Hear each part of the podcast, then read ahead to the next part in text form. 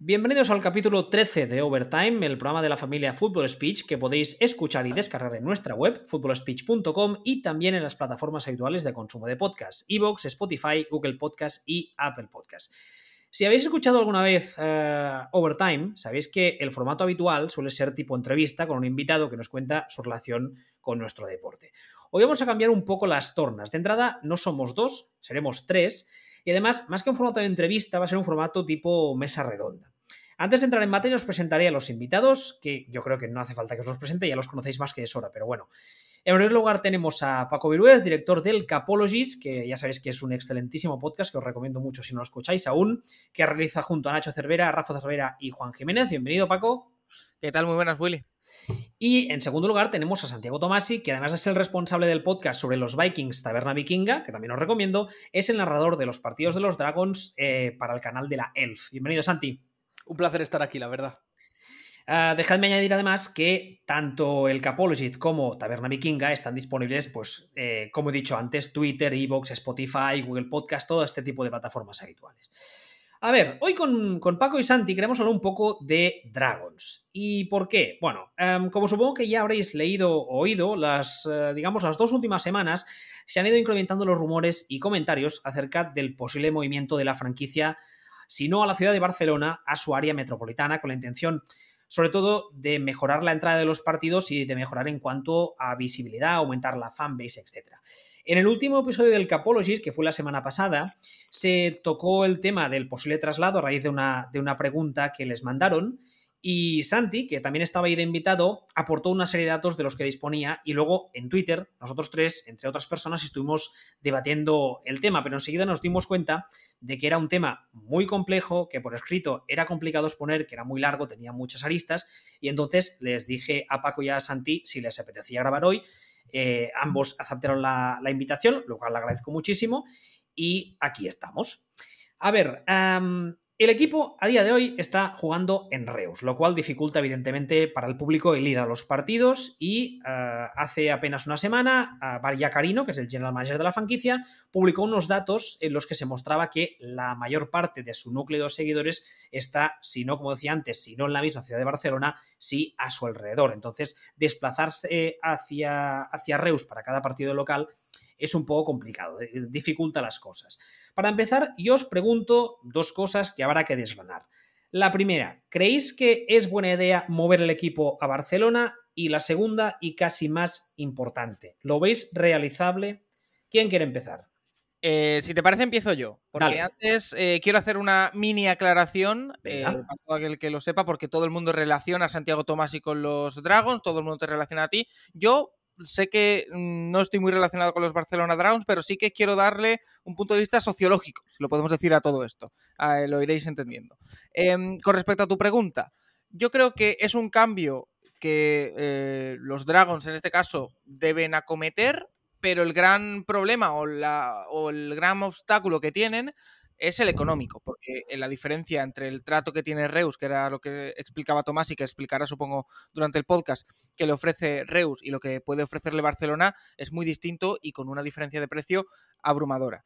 Em, pero eso sí, lo que me parece que ha quedado totalmente demostrado en estos dos años y pico que llevan los Dragons afincados en Reus es que esa narrativa que se vendió al principio o que se intentó promulgar al principio de no, vamos a convertir eh, a, los Dragons en un equipo en el que la gente que está de vacaciones en la costa cerca de Reus, toda esa costa dorada y demás, eh, venga aquí a verlo, yo creo que esa narrativa ha fracasado. Quizá la palabra suena un poco fuerte, pero no no ha sido así. No, no estamos viendo 2.500 eh, turistas eh, que vienen después de ir a la playa y van a ver un partido de los Dragons. Yo creo que eso no ha funcionado eh, y lo que se ha creado es una base de aficionados en torno a 1.000, quizá un poquito menos, 1.000 aficionados, que muchos se trasladan desde Barcelona. Que de hecho el club pone autobuses para ir desde Barcelona los días de partido. Por lo tanto, creo que el cambio es necesario, pero no sé si es acometible, que es tu otra pregunta. Por lo que te digo, la diferencia de precios es abrumadora no conocemos a ciencia cierta cuál es actualmente la situación económica de la franquicia, porque eh, los datos hablaban de que tenían una previsión de X personas por partido y esos ingresos por ticketing y nos están dando. Por lo tanto, no sabemos hasta qué punto es asumible un cambio y un aumento del presupuesto. Por lo tanto, creo que es un cambio que favorecería a los Dragons siempre y cuando encuentren en Barcelona unas instalaciones y un lugar que le permita ser sostenible. Mira, respecto a eso que decías de la. perdona, ¿es ¿eh, Santi? Ahora te dejo, te hago, te doy paso. Lo que decía Paco respecto a los números, he sacado la tabla eh, de números eh, oficial que publicó la, la, ELF la semana pasada. Esta no, porque además Dragons ha tenido bye. Hasta la semana pasada, la media de espectadores por partido era prácticamente la misma, ahora hablo solamente de Dragons, que el año anterior. Sí que es verdad que ha bajado un poquito, aquí me está diciendo que la media de 2021 fue 1.128 espectadores por partido y ahora es 1.083. Ah, evidentemente apenas se ha movido, el problema es que sigue siendo muy baja sigue siendo muy baja, sobre todo si lo comparamos con el resto de franquicias. Ya sabemos que, que es también un tema que saldrá quizá un poco más adelante, Alemania juega eh, en una liga aparte, por así decirlo, respecto al tema de público y respecto al, al, tema de atención mediática. Pero, claro, tienes en cuenta, o hay que tener en cuenta, que eh, la realidad del año pasado y de esta son muy diferentes. Es decir, el año pasado todavía estaba el COVID muy presente, este año ya eh, hay mucha más libertad en, ese aspecto. El equipo este año va muchísimo mejor y es mucho mejor equipo. Ahí, ahí también hay una cosa que yo quiero decir, y es que yo eh, he, sabido, y no lo voy a esconder porque sería estúpido, yo desde que empezó este proyecto soy extremadamente crítico con él porque no veía cómo podía funcionar, y hay una cosa que hay que reconocerla, que yo me equivoqué, y es que yo pensaba que la temporada pasada eh, avanzarían con, sin pena ni gloria, el equipo mm, sacó narices, por no decir cojones, o sea, espectacular. Y este, y este año han ido, o sea, de momento van como un tiro y todo apunta a que se meterán en playoffs si nada cambia, sin muchas dificultades. Así que ahí yo me equivoqué, francamente, pero es lo que tú dices. Con, ese, con esa mejora tan sustancial en el juego, siendo uno de los equipos punteros de la liga ahora mismo, no se traduce en público. Y a lo que voy, y perdona Tomás, ahora te dejamos, eh, que te estoy interrumpiendo todo el rato. Eh, a lo que voy es que, eh, y termino, em, la asistencia de público es parecida, con circunstancias muy diferentes. Eso que me dice a mí, a mí sociológicamente me dice que hay una base de aficionados que es esa, mil espectadores, y que mm, está un poco estancada por no decir muy estancada esa, esa, base y que de ahí no se puede subir mucho más. De hecho, el partido contra Viena, que es los dos invictos, eh, promoción de entradas, eh, todas las facilidades posibles para que vaya mucha más gente, va más gente y creo que van 1.300, 1.400 personas, que tampoco es una locura. Eh, Tomás, si tú que lo tienes más claro. 1.300 sí, a ver, según números oficiales. Vale, sí, Tomás, se ya nos supone que son un poco más al final, por el ticketing final, pero vamos, 1.200, 1.300. El tema de las entradas, hay que decir que el año pasado, donde las entradas aumentan mucho, si os fijáis en los picos, es el último partido de la temporada. El último partido de la temporada sí que tiene muy buenas cifras, los otros cuatro pues menguan 900, tal. Este año, obviamente, el partido de Estambul, seamos sinceros, yo estuve allí, el partido de Estambul no era un partido. Era básicamente un entrenamiento con público, porque Estambul no da el nivel. Eso ya afecta. El partido de Viena sí tiene más nivel, 1300. Yo creo que va a haber una pequeña mejora respecto al año pasado, sobre todo por lo que digo, último partido, si se juega en playoff, al final entra más gente, pero no pasarán de los 1400, 1500 en el mejorísimo de los casos de media. Mejorísimo, digo, ¿eh? Es decir, creo que se va a quedar en 1200, 1300. Y por parte sobre las preguntas, el tema de Reus es que es un tema muy simple. Reus no es fácil para llegar, es decir, seamos sinceros, yo soy de Madrid, yo vivo en Madrid, yo me tengo que desplazar a Reus por trabajo para narrar los partidos. Tengo que coger el AVE y luego coger un tren. El, perdón, luego coger un bus para que me lleve a Reus. Tengo la otra opción que es cogerme un Regional Express que dura 8 horas en llegar a Reus. No, no, imposible. Es, es, además, el día de partido no puedes ir. Es decir, por ejemplo, para volver el domingo, que alguien se quiere volver una versión económica, tiene esa opción, pero son 8 horas de viaje, que no es que sea muy agradable, o tienes que ir en coche.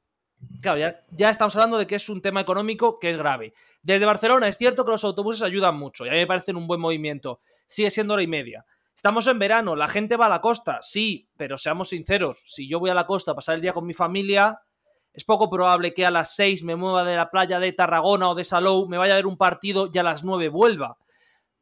Hace mucho calor en ese estadio. No es un estadio que sea, yo que sé, estoy hablando de comodidades, ¿eh? no de espectadores no es el Camp Nou, no es un mega estadio lujoso, es un campo de segunda coqueto, que técnicamente es de segunda B, pero por el ascenso del Reus tiene unas condiciones para darse a segunda y poquito más. Es decir, no es un estadio amigo. Estadio amigo me refiero para que haya más espectadores. Y luego está lo obvio. Sí va mucha gente de Barcelona, pero ¿por qué no va mucha gente de Tarragona? Yo esto lo debatía y lo vi en Twitter y claro, tenía cierto sentido para mí. Se llaman Barcelona Dragons. Reus tiene un mega equipo de hockey. Reus ha sido un equipo que en fútbol ha sido competitivo. Es cierto que ahora están en primera catalana por las deudas. Hay que tener en cuenta que fueron competitivos, y, esto lo he tocado de cerca, el tema Reus, y cuando el Reus Deportivo estaba en segunda división en fútbol, había 2.000, 2.500 personas en el campo, que no había una gran afición al deporte en la ciudad. No hay una gran tradición. Esto que voy a decir es feo, pero tampoco es que Reus sea precisamente la, la ciudad más activa del planeta. Es decir, yo paso ahí los fines de semana. Mm, no es que haya mucho. Bueno, los fines de semana que juega Dragons en casa, obviamente. No hay un bullicio. No es, yo que sé, una ciudad grande que tú digas, bueno, ¿qué hago hoy? Tengo, tengo planes culturales. Es una ciudad, pues eso. Una ciudad trabajadora que no está cerca del mar en sí, que eso es Salou. Y es un poco estar en mitad de nada. Pero claro, el problema es lo que comentaba Willy, lo que, la duda que yo tengo y la duda que yo creo que tenemos todos. Sí, ir a Barcelona es lo lógico porque te llamas Barcelona Dragons cuánto de económicamente rentable es, cuántas son las expectativas, cuánto puedes crecer en espectadores. Es que eh, lo que decías ahora, Santi, están en Reus, ¿vale? El motivo por el cual están en Reus, que además también es sabido, no estoy tampoco descubriendo ningún secreto de Estado, es porque eh, Bart tenía unas relaciones con la ciudad respecto, o sea, de, de, su etapa en los Reus Imperials, y entonces la ciudad de Reus le ofrece o a coste cero o a coste muy bajo una serie de, eh, de, eh, commodities de... Willy, pero te, corto un momento. Es que aunque no se las ofrezca a un precio muy bajo, es que no lo sé porque eso sí que ya ha dado debate y hay gente que dice que cobra más. Me da igual. Reus es un estadio que es exclusivo, exclusivo por la desaparición del Reus Sportiu de agosto, bueno, perdón, de marzo a septiembre para fútbol, pintado todo, unos campos de entrenamiento al lado exclusivos para el equipo, unas residencias que si además no me falla están en Salou, que también son exclusivas.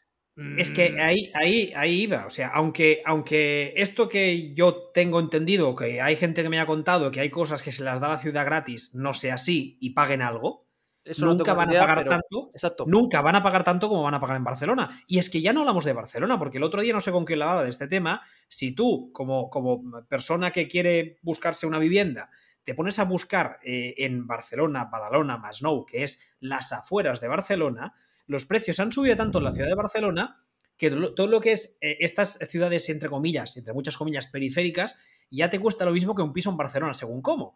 Con lo cual, mm. los precios ya están más o menos al nivel de Barcelona, así que no vas a poder irte a una Badalona, a un Mungat, a un no, pero Vas a tener que irte a un, a un qué? ¿A un Sabadell? No, pero asumamos que vas a hacer lo mismo que hacían los antiguos Dragons, que es vivir lejos de Barcelona porque es más barato y desplazarte allí para los partidos. Supongamos que eso sale bien, porque eso eh, puede salir entiendo bien. Que, entiendo que esa es la idea, pero claro, tenemos en cuenta también que lo que decíamos ahora, en Reus no solo tienen un, eh, un estadio para jugar tienen, como tú bien decías, tienen unas instalaciones para entrenar, un campo de entreno, eh, para hacer vídeo, etcétera, etcétera, etcétera. Claro. Pero supongamos que eso se mantiene y que solo juegan los partidos en Barcelona. Vale, es muy difícil, pero vamos a hacer una suposición. Hay un tema. Los campos en Barcelona. Es decir, ¿por qué el campo de Reus le sale bien a, Reus, a Bart? Más allá de las relaciones que tenga el propio Jacarino. Porque el Reus desaparece y es un campo de segunda vez que no tiene a nadie. Eso es una cosa que es una maravilla. Por eso es maravilla porque, seamos sinceros, aquí en Madrid conocemos cómo es la situación del fútbol nacional. Desaparece un equipo de rugby, desaparece un equipo de fútbol, deja un campo impoluto y de repente es el milagro que te has podido caer, sobre todo si es de rugby aquí en, aquí en Madrid. Es un, es un milagro, entre comillas. Vale, en eso estamos de acuerdo. Pero claro, aquí llega el punto principal de esto. ¿Qué campo hay en Barcelona que te vas a ir por un precio similar? Evidentemente, y esto ya es obvio, Camp Nou, Estadio Olímpico, RCD, es decir, el campo del español, todos esos campos tienes que descartarlos, porque no vas a meter a 20.000 personas. Tienes que descartar los campos que no den las medidas, es decir, campos eh, eh, pequeños, estoy pensando, por ejemplo, creo que es el de Europa, que es muy pequeñín. El creo que el es uno bastante y no da las medidas. Claro, es que es muy pequeñito el campo de Europa. Ya te estás yendo a que te tienes que ir a otra ciudad. Y aquí viene el problema principal. Todos estamos más o menos metidos en el fútbol americano nacional, más o menos, repito, esto ya depende de cada uno. Porque sabemos los problemas. Yo voy por ahí, Tomás, y descartamos la opción de que, por ejemplo, jugasen en el campo de los Drags de Badalona, por ejemplo. ¿Pero qué campo? Claro, es que ese es el tema, es que Drax lleva pegándose por un campo, ¿cuánto? No, ¿10 años? Mira, mira, hay mucha gente que igual no sabe esto porque sigue a estos Dragons, pero no sigue al fútbol nacional. La Federación Catalana de Fútbol Americano, que es la más antigua de España, de las territoriales hablo, que es una federación con bastante potencia, porque aquí en Cataluña sabéis que es la, ha sido una de las cunas del fútbol americano nacional, lleva con todo lo que tiene detrás, que es el tema del sport catalá, que a nivel político tiene mucho peso, y no voy a entrar en temas políticos, pero todos lo sabemos, lleva desde casi casi su creación, y ha cumplido hace no mucho, creo que cumplió 35 años, peleándose con la Gene para que le den un campo. Y le van dando largas. Sí, sí, sí, sí, lo miramos ya. Sí, sí, sí, el año que viene, no sé qué. La Federación Catalana, con el, en teoría, el, el gobierno catalá detrás, entre muchas comillas, no ha conseguido eso en 35 años. Ahora me estás diciendo que un equipo por mucho que sea profesional, de un deporte ultra minoritario, porque esa es otra, hay que, reconocer la realidad de nuestro deporte, va a llegar y va a decir, mm, necesito un estadio porque somos los Barcelona Dragons. El Ayuntamiento de Barcelona, ¿qué les va a decir? No, pues que vas a tener que negociar con un equipo. Es que no vas a poder ir a un estadio eh, por, entre comillas, la, la, gracia de.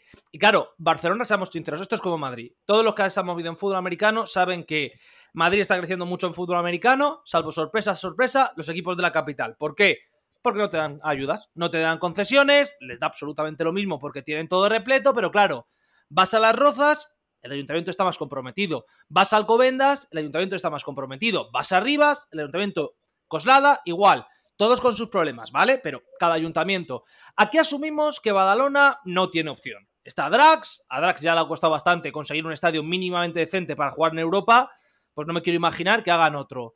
Eh, eliminamos todos los que tengan un campo pequeño. Te acaba quedando opciones como Sabadell, que yo personalmente no he estado nunca, pero creo que no es que sea precisamente cerca de Barcelona, es decir, que al final sería como aquí irte a Rivas, que son 50 minutos en tren. Eh, hay que tener en cuenta que es mucho más accesible que Reus. Sí, hombre, eso sin duda, claro. Sabadell, Sabadell, hay transporte público que no tienes que coger un media distancia, tienes, puedes coger un, eh, un ferrocarril. Ferrocatas, claro.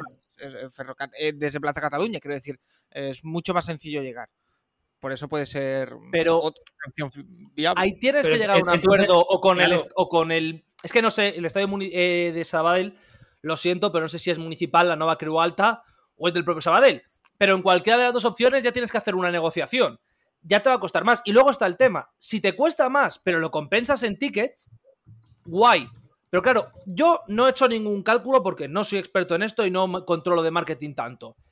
Pero yo asumo que si Dragon se va de Reus a Barcelona, Barcelona periferia, entiéndase, ¿vale? No digo un estadio esto. ¿Qué puede meter más gente? ¿500 personas? ¿600 personas como mucho? Yo creo que no. Si te compensa. al nivel deportivo en el que están ahora mismo, yo creo que jugando en Barcelona eh, llegar a las 3.000 personas, ¿eh? Es lo que pienso yo, ¿eh? Porque... Bueno, vale, me, parece un buen número, 3.000. Y sería la hostia, sinceramente. Más del, doble de lo, que, más del doble de lo que están sacando ahora de media. Yo creo que sí. Eh, podría ser, podría ser. de todos modos, 3.000 puedes pagar la compensación. Es que ese es mi punto. ¿Cuánta gente necesitas meter en el estadio diariamente para que te compense el salto de ciudad? Porque al final lo que dice Paco al final es un doble, casi triple de gente. Te puede compensar, yo creo. Pero no sé si a largo plazo te compensa. A mí es la que me genera más dudas. No tengo los números delante, evidentemente, porque eso es algo que tiene Bart y que tiene su equipo, obviamente, porque son los que llevan las finanzas de la franquicia. Pero el problema del movimiento Barcelona no es un, no es un problema, por así decirlo, deportivo o social, que se ha oído algún debate de tal. El problema es emanentemente económico. Y evidentemente, ya lo ha dicho Yacarino, y en esto creo que nos podemos fiar de ello, no se van a asociar con el Barça. Al final, la sensación que deja desde fuera, repito, estás opinando un madrileño. Pero en Madrid lo que vemos es que Barcelona es Barcelona, es el Barça. A ver, pues, yo. No yo... asociar con ellos, perdona, Billy, porque además esto lo ha contado Rafa Cervera varias veces, que él o los antiguos Dragons se rompe todo un poco en parte porque el Barça, asociados con ellos, deja un poco abandona al equipo y el que está en la presidencia, cuando pasa todo eso, es Joan Laporta. Por lo tanto... Sería gracioso que... volviera, la verdad. Claro, no, creo que vaya a suceder, Billy, perdón. no, aquí hay una cosa y, aquí ya, ahora sí me pongo un poco en mi papel de hater si queréis, pero una de las cosas que, a mí me, entre comillas, molesta, no sería la palabra adecuada, pero entendámoslo, me molesta un poco es que estos Dragons muchas veces tengo la sensación de que son expertos en vender humo y en sacar grandes titulares. Por ejemplo, el otro día cuando digo, eh, vi este titular también, que además estaba redactado así, Dragons descarta asociarse con el Barça, creo recordar que era el titular. Hmm. Eh, seamos realistas, el Barça no sabe ni que, posiblemente ni que han vuelto, ni que existen, ni qué son, ni qué es la ELF. Porque, y ahora enlazo con el tema que quería también introducir, Aquí se está pretendiendo que esta liga, aquí en, nuestro país, esté al nivel de los equipos alemanes.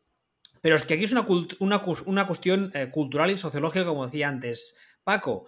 En Alemania están como están porque llevan jugando a esto la tira de años, porque después de la Segunda Guerra Mundial están las bases americanas, las bases empiezan a jugar, crean, afición, crecen equipos, etc el nivel que tenemos en España de fútbol americano, incluso los, nuestros mejores equipos, está a años luz, ya no solo deportivamente, sino también en atención, en atención mediática, en presencia en los medios, en público. En dinero.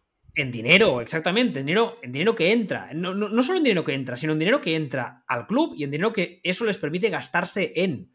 lo, vemos, lo vemos cada año. Hay equipos del resto de Europa que pueden fichar gente que son eh, gente que, viene de Estados Unidos de jugar a un nivel bastante aceptable. ¿Y por qué les pueden fichar? Porque mm, les ponen un dinero encima de la mesa, las cosas como son.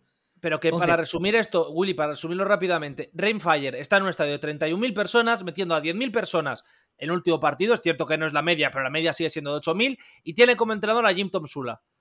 Jim Tom Sula no creo que esté cobrando precisamente en cacahuetes. Pues, Hombre, aunque hay un cap, cierto, hay un cap y tal, pero al final te da un poco el, nivel de, oye, que estamos haciéndolo bien, las cosas están haciendo muy bien a nivel deportivo, pero la realidad es que jugamos en una desventaja que es lo que tú has dicho, histórica, y sobre todo que es, no quiero usar la palabra profesional porque no es el término que estoy buscando, pero que es una desventaja evidente y que entronca mucho con tu crítica al principio de la liga. Es decir, tú al principio de la liga lo que criticabas es cómo vamos a compararnos con Alemania si estamos 20 años por detrás. Y yo estoy en parte de acuerdo y en parte no. En parte de acuerdo en que esa diferencia es evidente. Es más, hemos visto a Drax jugar en Europa y Drax ha sido el equipo dominante en España por casi una década y no ha podido hacer mucho. Es decir, ha competido bien, pero no ha podido hacer mucho. Hemos visto a Demons este año, por ejemplo, competir en Europa y caer contra los franceses y caer bien, además, igual que Drax, además hay los dos equipos contra conjuntos franceses. Sabemos la diferencia que hay y sabemos además que hay, hay equipos de países aún peores que nosotros.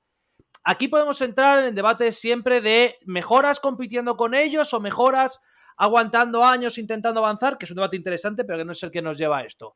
Bueno, a ver, aquí, que hay.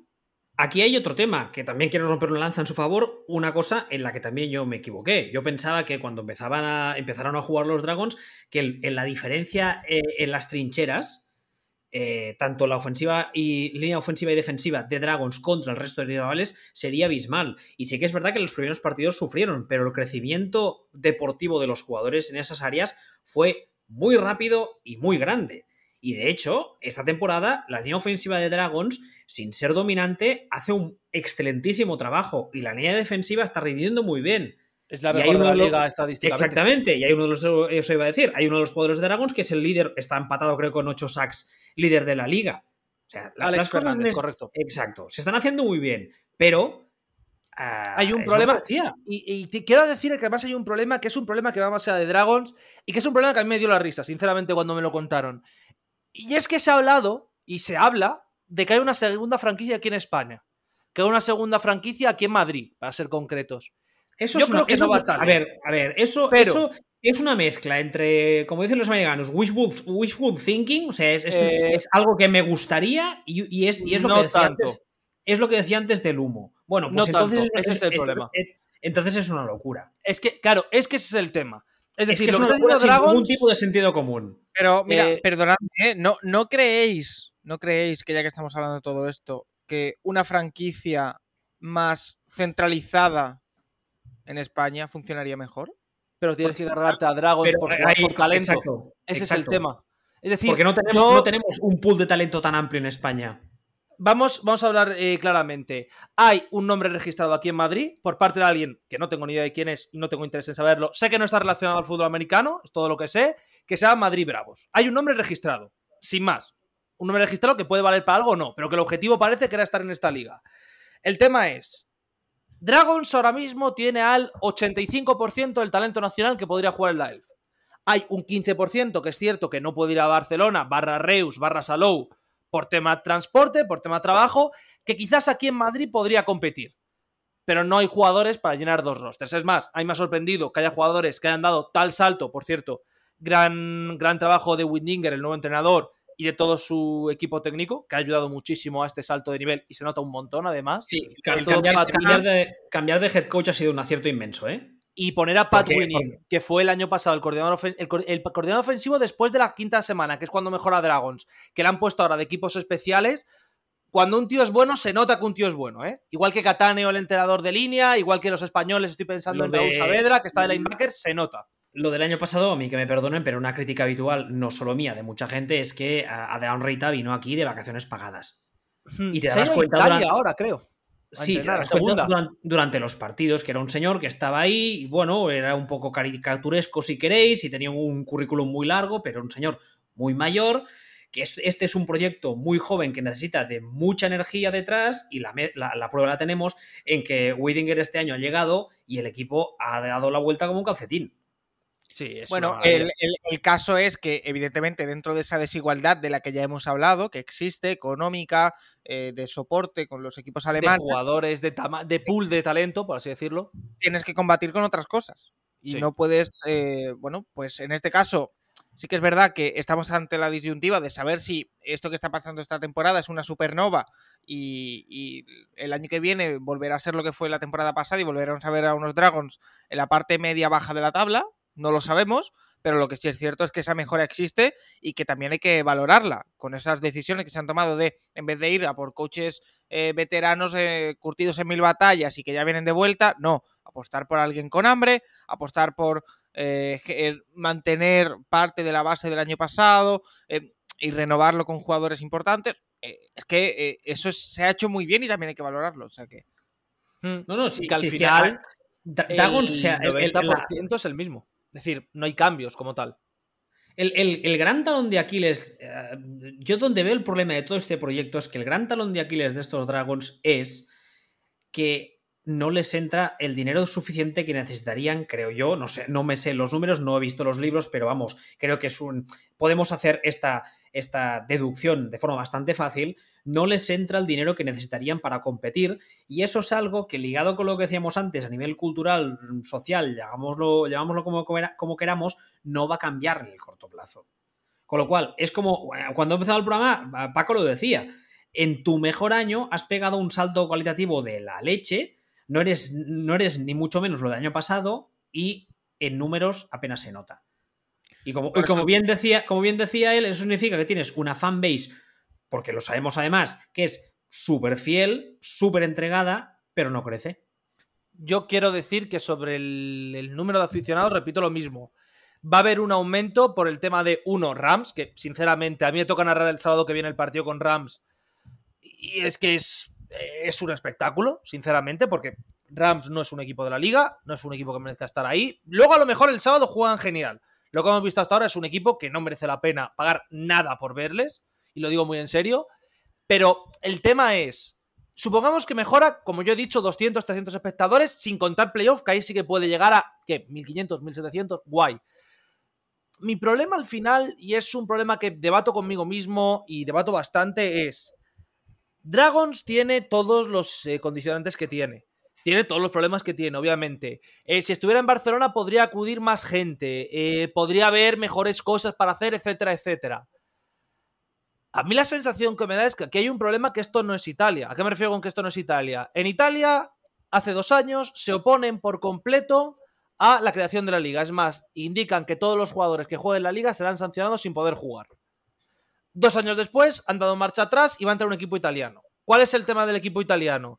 Que todo lo que hemos podido leer de los, del equipo de Milán es, con perdón de la expresión, prácticamente una selección italiana B. Milán, que ya tenía además mucha historia desde el 81, pero que va a entrar con todo el apoyo de la federación. Guay, si eres una selección italiana con apoyo de la federación, la federación italiana creo que al menos económicamente funciona mejor que la española, y tienes ese sustento, como orgullo de la nación, por así decirlo, sí te puedes mantener. Pero seamos sinceros, la situación de la Federación Española no es la mejor del mundo, económicamente, por no decir palabras mucho más graves, y lleva años así, es decir, no es que sea de esta directiva, es que lleva años y años con graves problemas económicos, no va a recibir apoyo de Dragons por ahí, no va a recibir apoyo por parte de un ayuntamiento como Barcelona, una opción de una segunda franquicia en España es inviable, yo creo. No sé si luego a lo mejor sale lo de Bravos y me chapan el boquino, pero no parece viable a día de hoy. Y claro, es la eh, eh, sensación. perdona, eh, me parece un nombre que no me gusta nada. Es horrible, el nombre es horrible, sinceramente. Bravos. Es horrible. En mi cerebro son, serán los patatas. Es que es un nombre. Bueno, pero bueno, a ver. Es que ni siquiera voy a ir a lo del nombre porque eso, como siempre, puede cambiar. Pues ya sabemos que aquí los nombres cambian como, como las compresas.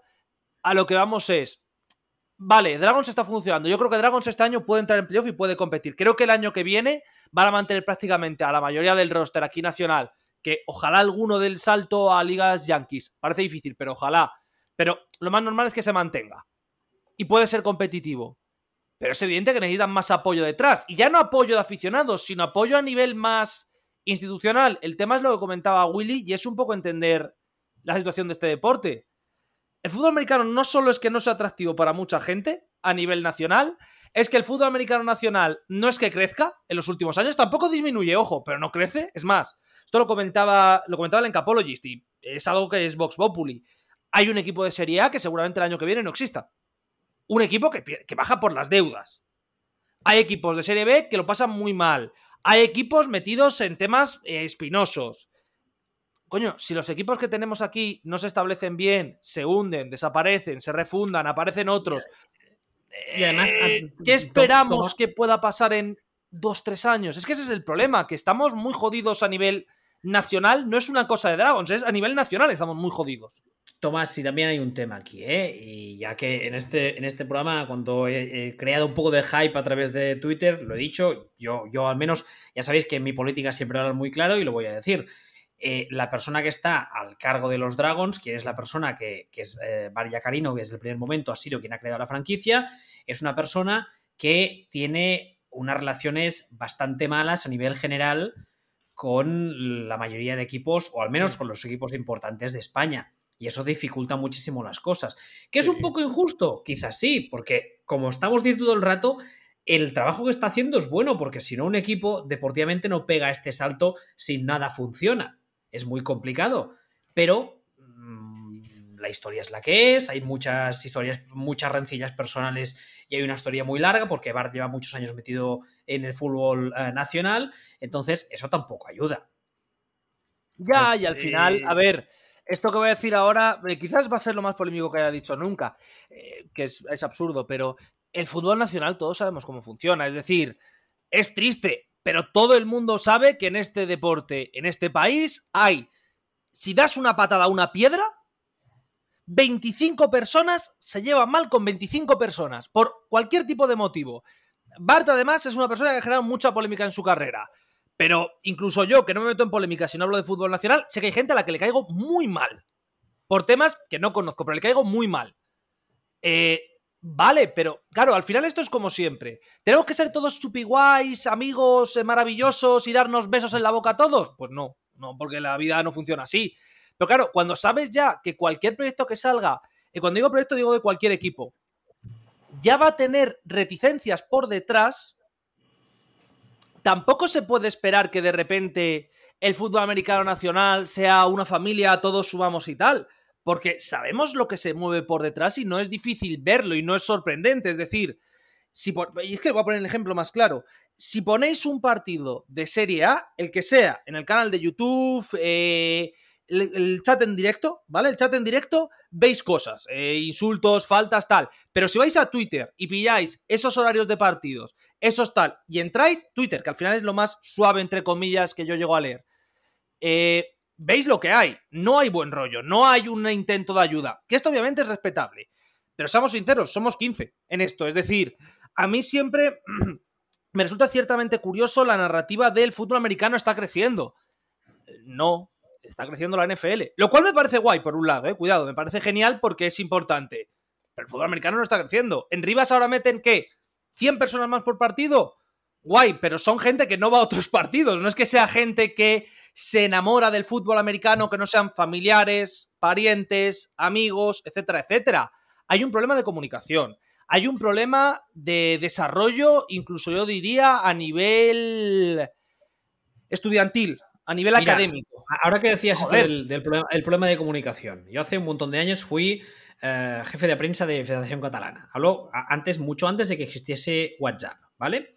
Eh, en ese momento enviamos las crónicas a todos los mm, periódicos que alguno de vez en cuando nos las publicaba. Sport, Mundo Deportivo, vale, muy bien. Lo único que le pedíamos a los clubes era un SMS con el resultado, porque era imposible ir a todos los campos y porque algunos equipos, hay algunos partidos terminaban tarde o se posponían, lo que fuese. Me costaba la vida. Me costaba la vida. O sea, una, algo que era en, beneficio de los mismos clubes, me costaba la vida. Entonces, luego, eh, a mí me, consta que Christian Joss también ha sido jefe de prensa y él me contaba que cuando llegó WhatsApp, WhatsApp, ya no SMS, era igual le costaba la vida que le diesen un puto resultado. Pero es que llegando al extremo de que a mí me ha pasado mandar un, mensaje a un equipo, decirle, oye, en el partido que habéis jugado tal, tal, me das el resultado y que te dejen el leído y no te contesten. Y eso, con los años, lo hemos trasladado a Twitter, que es una, una queja que yo he hecho habitualmente, y es que llevar una cuenta de Twitter es bastante fácil. Y no hace falta que te pases el día publicando cosas, simplemente que la gente vea cierto movimiento, que generes cierto interés, publiques noticias y la gran mayoría de equipos, que muchos de ellos tienen cuentas de Twitter, están paradas. Pero es que yo ves, no un, ves, un, ves, un, tweet de enero del 19 y desde entonces no ha publicado nada y dices, mm, ya, pues bueno, pues no sé. Yo ya no pido ni eso porque, bueno, mira, guay. Pero al final es, eh, ¿qué necesita un equipo español para. Español, eh, catalán? Aquí ya no voy a entrar en, el territorio de, de las. ¿Cómo se dice? De las nacionalidades, pero ¿qué necesita un equipo de este estilo para triunfar? En, un país como España, ¿eh? esto no es Alemania. En Alemania al final te puedes pegar con la IFL, como ha pasado con todos los equipos alemanes, y funcionar. Pero necesitas lo que ha tenido Austria, necesitas lo que ha tenido Italia, necesitas que haya un tejido social grande detrás que lo apoye. Y no lo apoya y tiene sus motivos para no apoyarlo, ciertos equipos, ¿eh? Hay equipos que no lo apoyan por el solapamiento de calendario, hay equipos que no lo apoyan porque dicen, hey, mis jugadores están aquí, ¿por qué narices van a tener que marcharse a otro equipo a jugar para no defender mis colores? Hay motivos luego personales, hay motivos luego incluso logísticos, que esto es así. Aquí hay un cap para los jugadores nacionales. Es un cap que no te permite vivir, porque no es suficiente dinero ya estás cortando que mucha gente que tenga que trabajar o que no sean estudiantes, que al final es lo más fácil para irse allí, no pueden irse eh, allí. Eh, ese también es otro tema. O sea, la, la, propia naturaleza de la liga, porque entiendo que el equipo no puede pagar más porque los números son los que son. Eso lo entiendo. Pero eso hace que tú mismo te cortes las alas a la hora de buscar talento. Porque un tío de 20 25, 26, 27, que tenga una carrera, que tenga una pareja, que tenga alguno que sea mayor y tenga incluso algún crío o un trabajo, tal y como están las cosas, no te puede decir cuatro meses o cinco meses al año, decirle a la señora o decirle al jefe, mira, es que me voy porque este es mi sueño y me voy eso, cuatro o cinco meses, desaparezco y ya volveré. Claro. Entonces, y si eres de cerca, entre muchas comillas, de Reus, puedes pegarte la matada de ir y volver. Que a mí me consta que hay jugadores que el año pasado lo hicieron. Pero si eres de Madrid, olvídate. Si eres de Valencia, olvídate. Las dificultades son evidentes. Entonces, claro, Reus es. Bueno, Dragons es un poco. Eh, para la parte positiva, un, gran milagro. Pero para la parte negativa también un milagro, porque al final lo que a mí me deja claro toda la situación de Dragons es el apoyo institucional no va a existir, porque no va a existir, todos sabemos todos. El apoyo económico por parte de e institucional me refiero a federación, que conste. Eh, económico no va a haberlo. Va a haber clubes que van a negar a enviar a sus jugadores. Va a haber jugadores que no van a poder ir por razones obviamente económicas. va a haber jugadores españoles que se van a marchar porque económicamente les sale más rentable jugar fuera. Y todo el respeto del mundo, si te sale más rentable jugar en Alemania y cobras el triple, hey, tus bemoles por irte a Alemania a jugar, que es lo que, coño, si puedes cobrar más, hazlo. Es decir, yo aquí sí que no tengo ningún tipo de duda. Pero claro, además tuvimos un ejemplo de eso, no hace falta decir nombres, pero tuvimos un ejemplo de eso. Y ahí, si, si, tú, si tú vas vendiendo la moto de que eres una liga profesional, no puedes rasgarte las vestiduras cuando un jugador te dice, me voy con este que me paga más. Claro, pero es que al final es eso, al final es... Eh, el cap, hay tres caps, que por cierto nos lo preguntaba en un comentario. Hay un cap para nacionales, hay un cap para europeos y hay un cap para eh, A. Básicamente el A serían jugadores estadounidenses, canadienses, etcétera, etcétera. Claro, si yo como español tengo un cap aquí en España obligatorio, pero en Alemania entro en otro cap que es más alto para mi sueldo, Hombre, pues es que a lo mejor me sale más rentable. Y es que el problema es que además son spots muy claros. Los spots para europeos son 8, los spots para americanos son 4. Cuando digo americanos, entiéndase que pueden ser de otros países, pero americanos principalmente. Y que básicamente esos spots se basan en dónde has jugado tus primeros partidos. Es decir, para que nos entendamos que esto es importante, eh, hay un jugador mexicano que ha jugado toda su vida en España. Es difícil, pero puede pasar. Es un jugador español a todos los efectos, ¿vale? A todos los efectos de la ELF, no a nivel selecciones y tal. Vale, pero claro, ahí ya tienes un problema de, por ejemplo, si Alejandro Fernández hace un temporadón, que está haciendo un temporadón, ¿quién te dice que el año que viene no llegue Colonia, no llegue Hamburgo, que es el equipo que más pasta tiene de la liga, y diga, te planto 1800, estoy poniendo una cifra a esto, ¿eh? te planto 1800 pavos por jugar. Claro, eso ya es un problema, porque tú tendrías que ir a por jugadores alemanes, tal. Eso pasa en todos los deportes, en todas las ligas, en todo. Eh, es lo que hemos dicho de nuevo. cerrado. Claro, pero mi problema es que no puede ser cerrado. Eh, eh, hay desigualdades y es probablemente una supernova el nivel de los Barcelona. No, yo, cuidado. Yo confío en que el nivel de Dragons, a nivel de ser competitivos, no a nivel de ganar la Elf, ganar la Elf es una entelequia que puede pasar este año por, mm, porque están jugando a, la perfección, pero tal, pero sí puede ser competitivo a largo plazo. El tema es. A ver, un, tema. la franquicia. Perdona, perdona que te corte. Un tema aquí. Antes decíamos que el pool de talento que hay en España es limitado porque somos muy poca gente jugando a esto y porque Dragons, digamos, ya se ha llevado lo mejor que pueda haber. ¿Vale?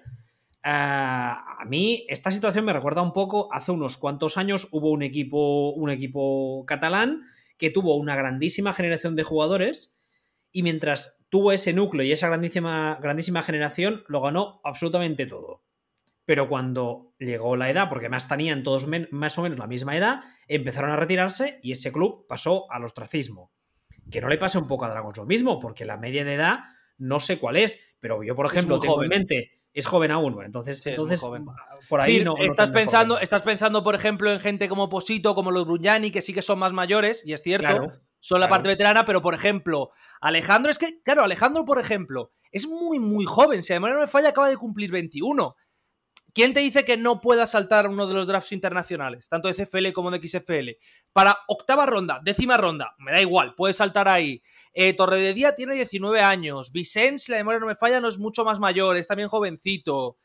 Eh, Barbero, 23. Claro, tienes un esto de talento joven, pero Respecto a esto de los drafts internacionales, vuelvo a decir un poco lo que he dicho antes respecto a Alemania. O sea, que a mí un jugador alemán me diga, que, o sea, me digan que puede llegar a meterse en un draft de estos internacionales, de llegar a un practice squad y desde ahí mm, quizá tenga alguna posibilidad, eh, no te lo negaré.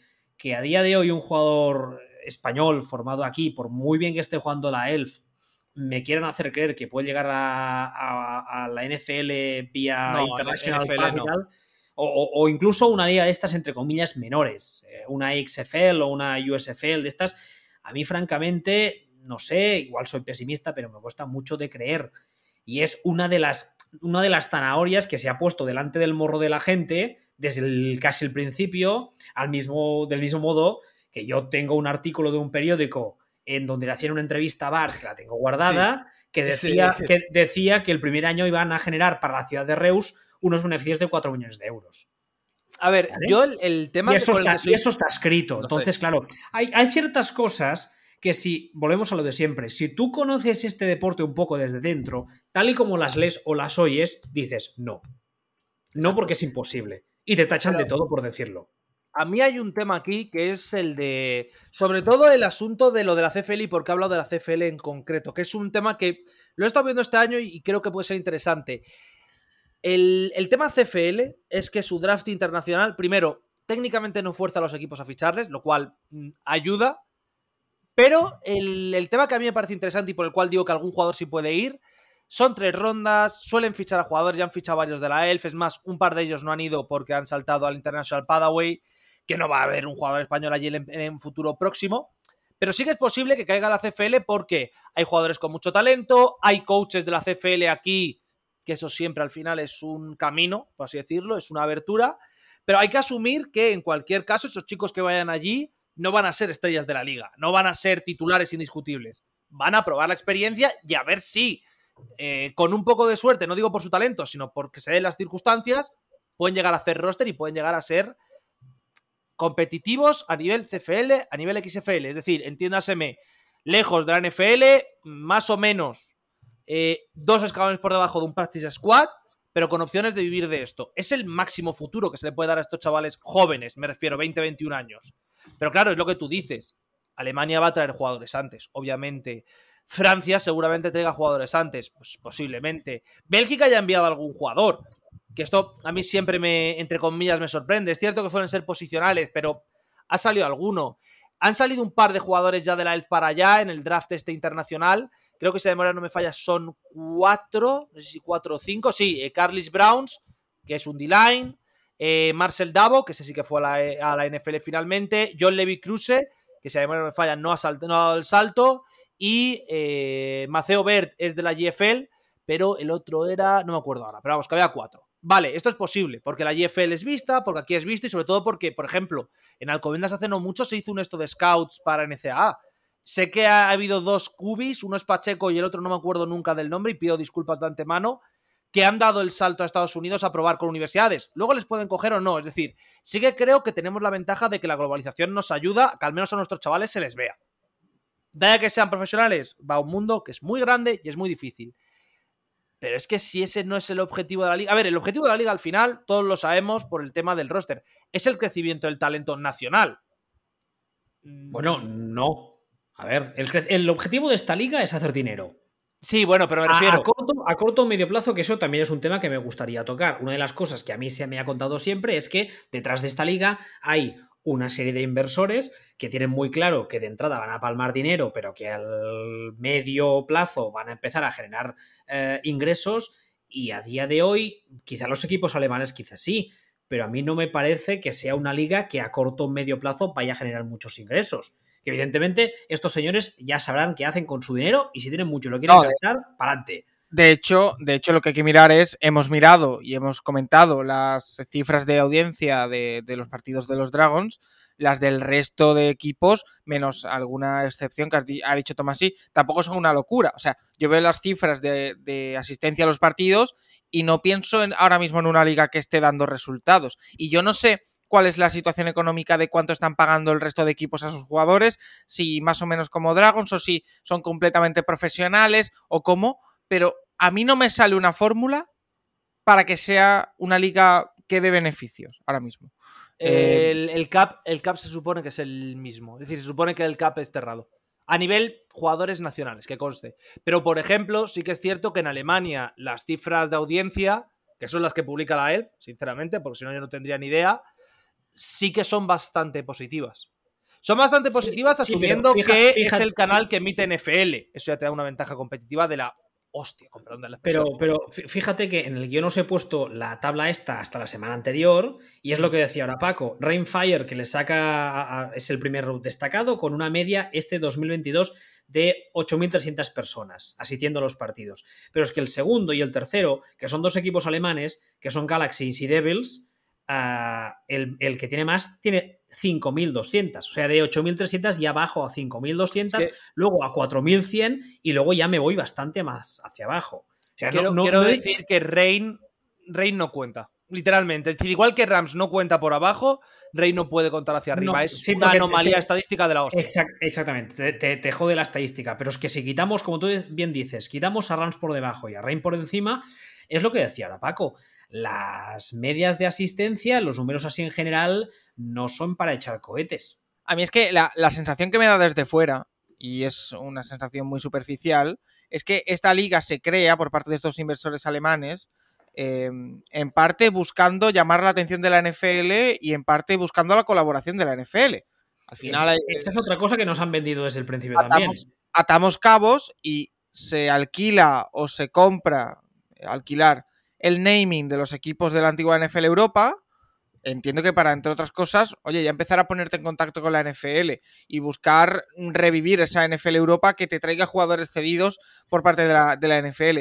Esa es la explicación que puedo entender yo a esta inversión de, esta gente en Alemania. Ah, eh, Paco, una pequeña corrección. Se presupone, no sé cómo son las relaciones con la NFL, que coste, pero se presupone que el objetivo no es tanto ceder jugadores, que te, que te cedan jugadores, sino al contrario, es decir, caladero para tu talento, exacto.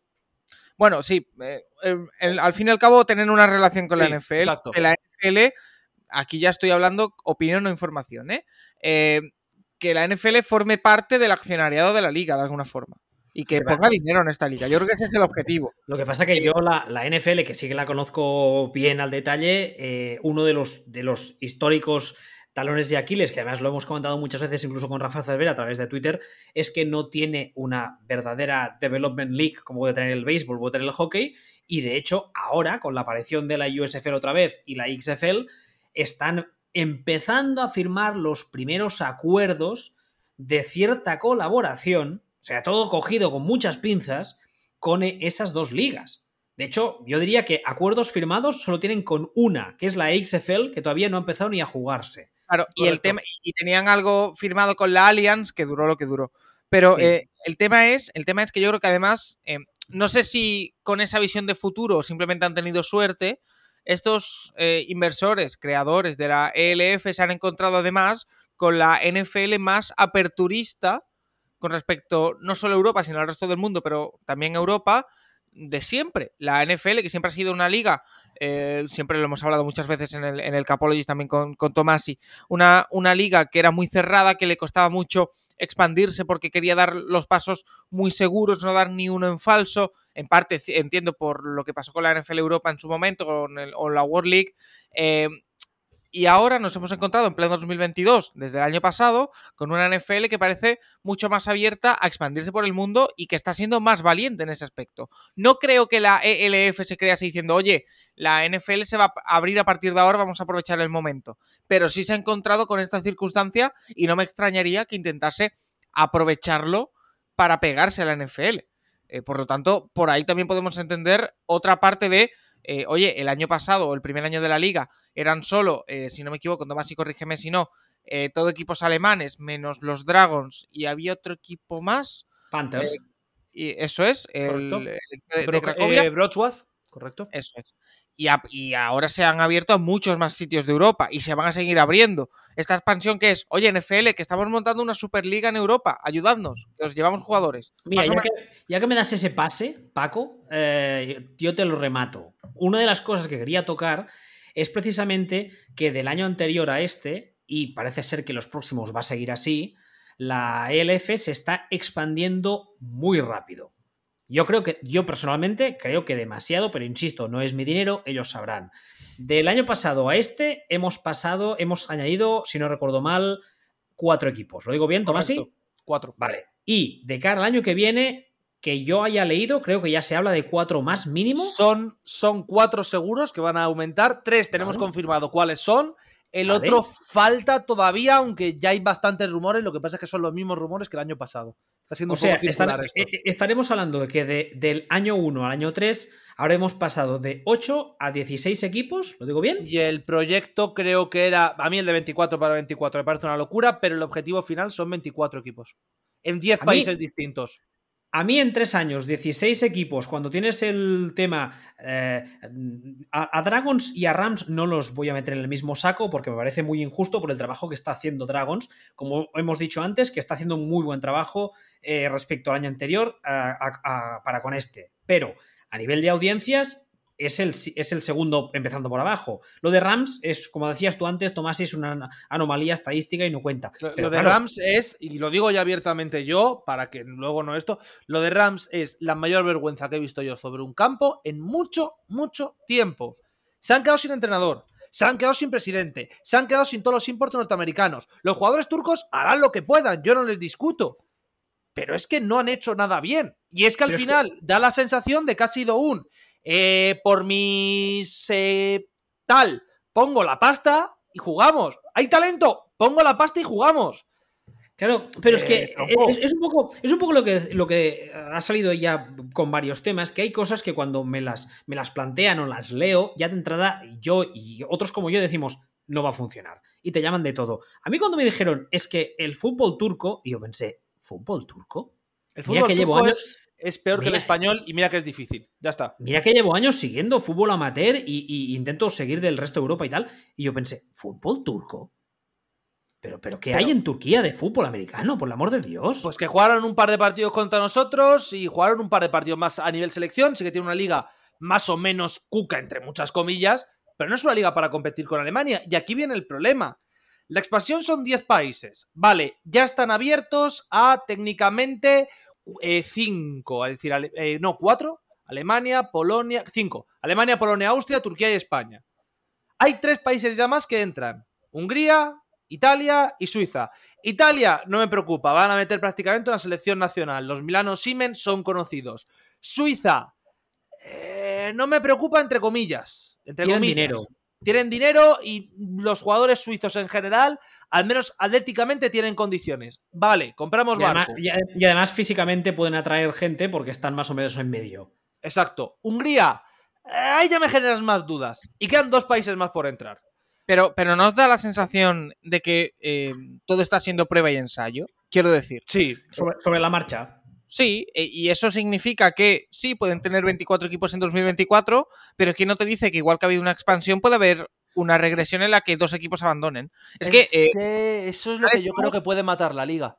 Porque fue lo que pasó al final. Es decir, Vale, imaginamos que desaparece Rams. Que, es que lo siento mucho por meterme con ellos tanto. No tengo nada en contra de, la franquicia, pero es que no dan el nivel. Ya de repente, eh, oye, ¿por qué desaparecen estos? Pero es que tal, pero es que el fallo competitivo, porque la respuesta fácil, y esto es honestamente hablando solo de nivel deportivo, si desaparece Rams, ¿qué hace Surge en la liga? Que Surge está jugando mejor, tal cual, cero victorias. Pero claro, te falta Francia te falta. Eh, imaginamos Países Bajos y Reino Unido. Tomás, sí, perdona. Eh, Surge de media este año está metiendo el doble de gente que Dragons. Sí, sí. Para que, la gente, para que la gente lo tenga, lo tenga en perspectiva. No podemos reducirlo todo, Tomás, sí, o es la impresión que tengo yo, al resultado deportivo del equipo. Ya, pero tampoco lo puedes resumir todo a. Pero puede ser, al final lo que manda aquí es la viabilidad económica. es, que es, una, es, que es, una, liga profesional, o ellos, eso me dicen ellos. O sea, un, equipo como eh, Stuttgart que gane un partido este año, si es viable económicamente, va a seguir, aunque gane un partido. Da igual. Y a lo mejor eh, este año han tenido, eh, igual que estamos diciendo, que los Dragons han hecho las cosas bien y que se ha trabajado bien y que han tenido un buen grupo de jugadores. En Stuttgart a lo mejor se ha dado la circunstancia de que algo no ha funcionado o el equipo no sé qué. Y si cambian un par de cosas, a lo mejor el año que viene con los mismos aficionados están con siete victorias. Es que no, no podemos decir, oye, es que un equipo. Ya, pero eh, Paco, por ejemplo, es que Stuttgart, claro, si fuese como Rams, que es el primer año, te compro esa teoría. Pero es que Stuttgart el año pasado salieron tarifando desde prácticamente semana 4 con aquello del Cubi, que si acusaciones bastante feas a la franquicia, que si le había dicho no sé quién, pero que se había dicho él un comentario racista, si además no me falla, que fue una polémica enorme. Se acabaron 10 partidos seguidos perdiendo. Este año han empezado 0-7, otra vez polémica. En redes sociales está Aaron Ellis, que era el cubi del año pasado, que todas las jornadas se está metiendo bastante mierda y no es el único jugador de Stuttgart. Es decir, hay un problema más allá del deportivo. Claro, no es evidentemente tan grave como Rams. No es evidentemente tan grave como económicamente el de Rams, que yo sinceramente no sé quién pone la pasta ahí, pero que me dé a mí ese dinero y creo que lo invierto mejor pero no es una franquicia viable a nivel profesional. No sé si me explico. No son los Browns, que son malos y ya está, o no son los Texans, que son malos y ya está. Lo siento por eh, meter a eh, vuestros dos equipos, pero había que eh, hacerlo. El ataque personal aquí. Sí, no, no, no hacía falta tampoco, ¿eh? también puedo incluir a los Vikings, ¿eh? No pasa nada, también puedo incluir a los Vikings. Pero me refiero, hay una disfunción más allá del campo. En el momento en el que desaparezca uno o dos equipos, de repente va a haber muchas amenazas sobre otros equipos. Equipos que están muy juntos en mm. Alemania, equipos que no estén en Alemania y no tengan tampoco una gran fanbase, equipos que pierdan pasta. Es un poco eh, lo que están haciendo ahora de nos expandimos muy rápido y prácticamente son como eh, una bola de nieve que se hace cada vez más grande. Pues como pasa al revés con las desapariciones, es exactamente lo mismo y volvemos a la situación de NFL Europa 1, que es literalmente Eh, quedamos los alemanes. ¿Y quién más? Los alemanes. Bueno, y los holandeses que están al lado, pero los alemanes. Mm, Tomás, sí, aquí hay un tema, ¿eh? Ya sé que cuando diga esto, los de siempre se me van a echar el cuello. Pero a mí, y, si, si escuchas un poco con los oídos abiertos, y lees un poco y no lees y escuchas solo a los que dicen lo que tú quieres oír, te enteras de muchas cosas. A mí lo que me llega es que el año pasado, cuando termina la temporada, Dragons mm, termina con una con un, eh, con un agujero económico bastante importante y que este año las cosas siguen igual. Sí, no, eso lo, ha dicho, eso lo ha dicho Bart, creo. Es decir, eso creo que no puede ser debatible. Es que, a ver, eh, había un artículo, eh, Tomás, si aquí me ayudarás porque te lo, te lo pasé, creo que la página. De Palco 21. No, Palco 23 no era, era Playbook o. Ah, el de, Playbook, sí, el previo, sí, me pasaste los dos, cierto, sí, sí. es una, era un, un, artículo sobre los Dragons y había varias cosas que a mí no me cuadraban. Eh, y que me hablan de que este agujero económico es importante y que por ende hace falta eh, ese movimiento a Barcelona que se haga lo, antes, lo antes, posible. Perdón. Em, porque ah, se habla de que ahora buscan inversores, eh, de que, bueno, una ampliación de capital, etcétera, etcétera. Eh, pero había varios datos, Willy, que me llamaban la atención. El primero es que dan la cifra de 170 abonados. Y 170 abonados, evidentemente, es muy poco. Es, nada. A nivel económico es nada. Es muy poco. ¿de acuerdo? Entonces la mayoría de aficionados van a través del ticketing y ahí ya vemos que la mayoría de las personas que van son de Barcelona porque la mayoría del ticketing viene de Barcelona. ¿Qué pasa? Que haciendo más o menos un cálculo, decían en este artículo que el presupuesto de los Barcelona Dragons para esta temporada en la que estamos es de unos 670.000 euros. ¿De acuerdo? Y dicen el dato que la mitad de ese dinero viene del ticketing. ¿vale? Entonces calculamos que unos 335.000 aproximadamente. A mí no me salen las cuentas porque si vemos que unas, pongamos que van unas mil personas de media. Eh, Paco lo pone, lo pone el propio artículo. Las previsiones pasan por tener una media de 3.500 personas por encuentro. Claro, es que mm, están yendo mil personas con entrada y ponle una media de 10 mm, euros por entrada o 15 euros por entrada, son unos a ver que no me equivoque con los cálculos, unos 15.000 euros por partido. Hay que añadir que se gasten luego el dinero en, las, los stands de comida y de compra y tal, que eso sí es cierto que va para Dragons, pero... Pero pongamos, que, pongamos 20.000 euros por partido. ¿Cuánto, ¿Cuántos partidos hay como local, Tomás? 6. 6 por 20, 120.000. No llegan a los 335.000 ni de lejos. Esto, reitero, son cálculos personales y a ojo, ¿eh? Pero se quedan bastante lejos. Por lo tanto, este, es que este año, seamos optimistas, pueden ser siete, pero se quedan lejísimos. Sí, sí, es que es obvio. Es que al final, a ver, a mí tampoco me quiero meter en camisa de once varas y ponerme a hacer cuentos de la lechera porque ni para bien ni para mal puedo hacerlos. Pero claro, la sensación que me acaba dando es vale, está más o menos bien, pero el temor económico sigue ahí. Los rumores de Barcelona no ayudan a esos temores económicos, sinceramente. Porque hay que recordar que el acuerdo con Reus se renovó la temporada, bueno, entre medias de la temporada pasada y esta. Entonces, claro, me estás diciendo que las cosas en Reus no están yendo lo bien que deberían. Y que al final es lo que digo. No hay eh, un Italia detrás que sea en plan de, hey, a muerte con esto, vamos todos. No, y van a seguir coincidiendo partidos, y va a seguir habiendo problemas de jugadores, y va a seguir habiendo conflictos también con la selección. Al final la sensación que deja todo esto es, el dinero de por sí no va a dar, no sabemos si va a haber apoyo detrás, pero parece difícil, y constantemente es el agobio que yo personalmente siento muchas veces de, vale, pero todo esto no parece hecho para nosotros, es decir, a mí me pasa con el Game Pass, sinceramente, narro para el Game Pass a mí el Game Pass me parece carísimo. Y me parece carísimo por razones obvias. Son 100 pavos. Son 100 pavos. Caro. Ahora 50. Y funciona muy mal.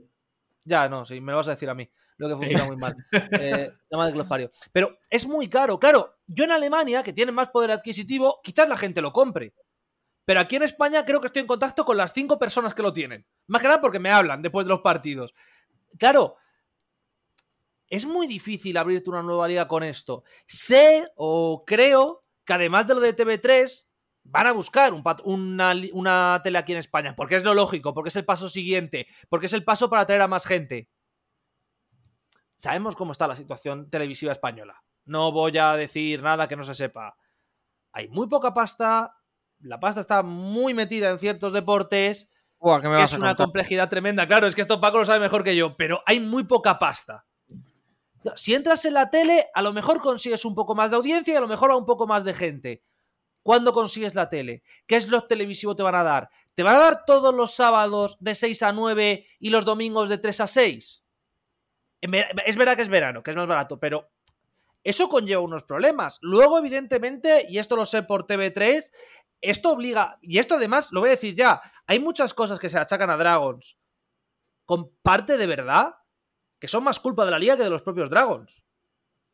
Porque en TV3 sé que han tenido problemas con la liga a nivel de, eh, oye, que esto se va a negro, porque los he tenido yo en casa, oye, que me estáis metiendo publi y en mi retransmisión no puedo ir publi porque a mí me pagan otras personas, no me pagan tus patrocinadores y tal oye, y Que falta, oye, que falta aquí no sé qué, oye, que falta eso, oye, que no funciona. Oye, Que, esto, que esto no va o que eh, es que la persona que tenía que estar en esto tal. Oye, mira, voy a poner un ejemplo muy claro de lo disfuncional que es a veces la liga. Y me dio rabia porque vi a la gente de Dragons pasarlo mal.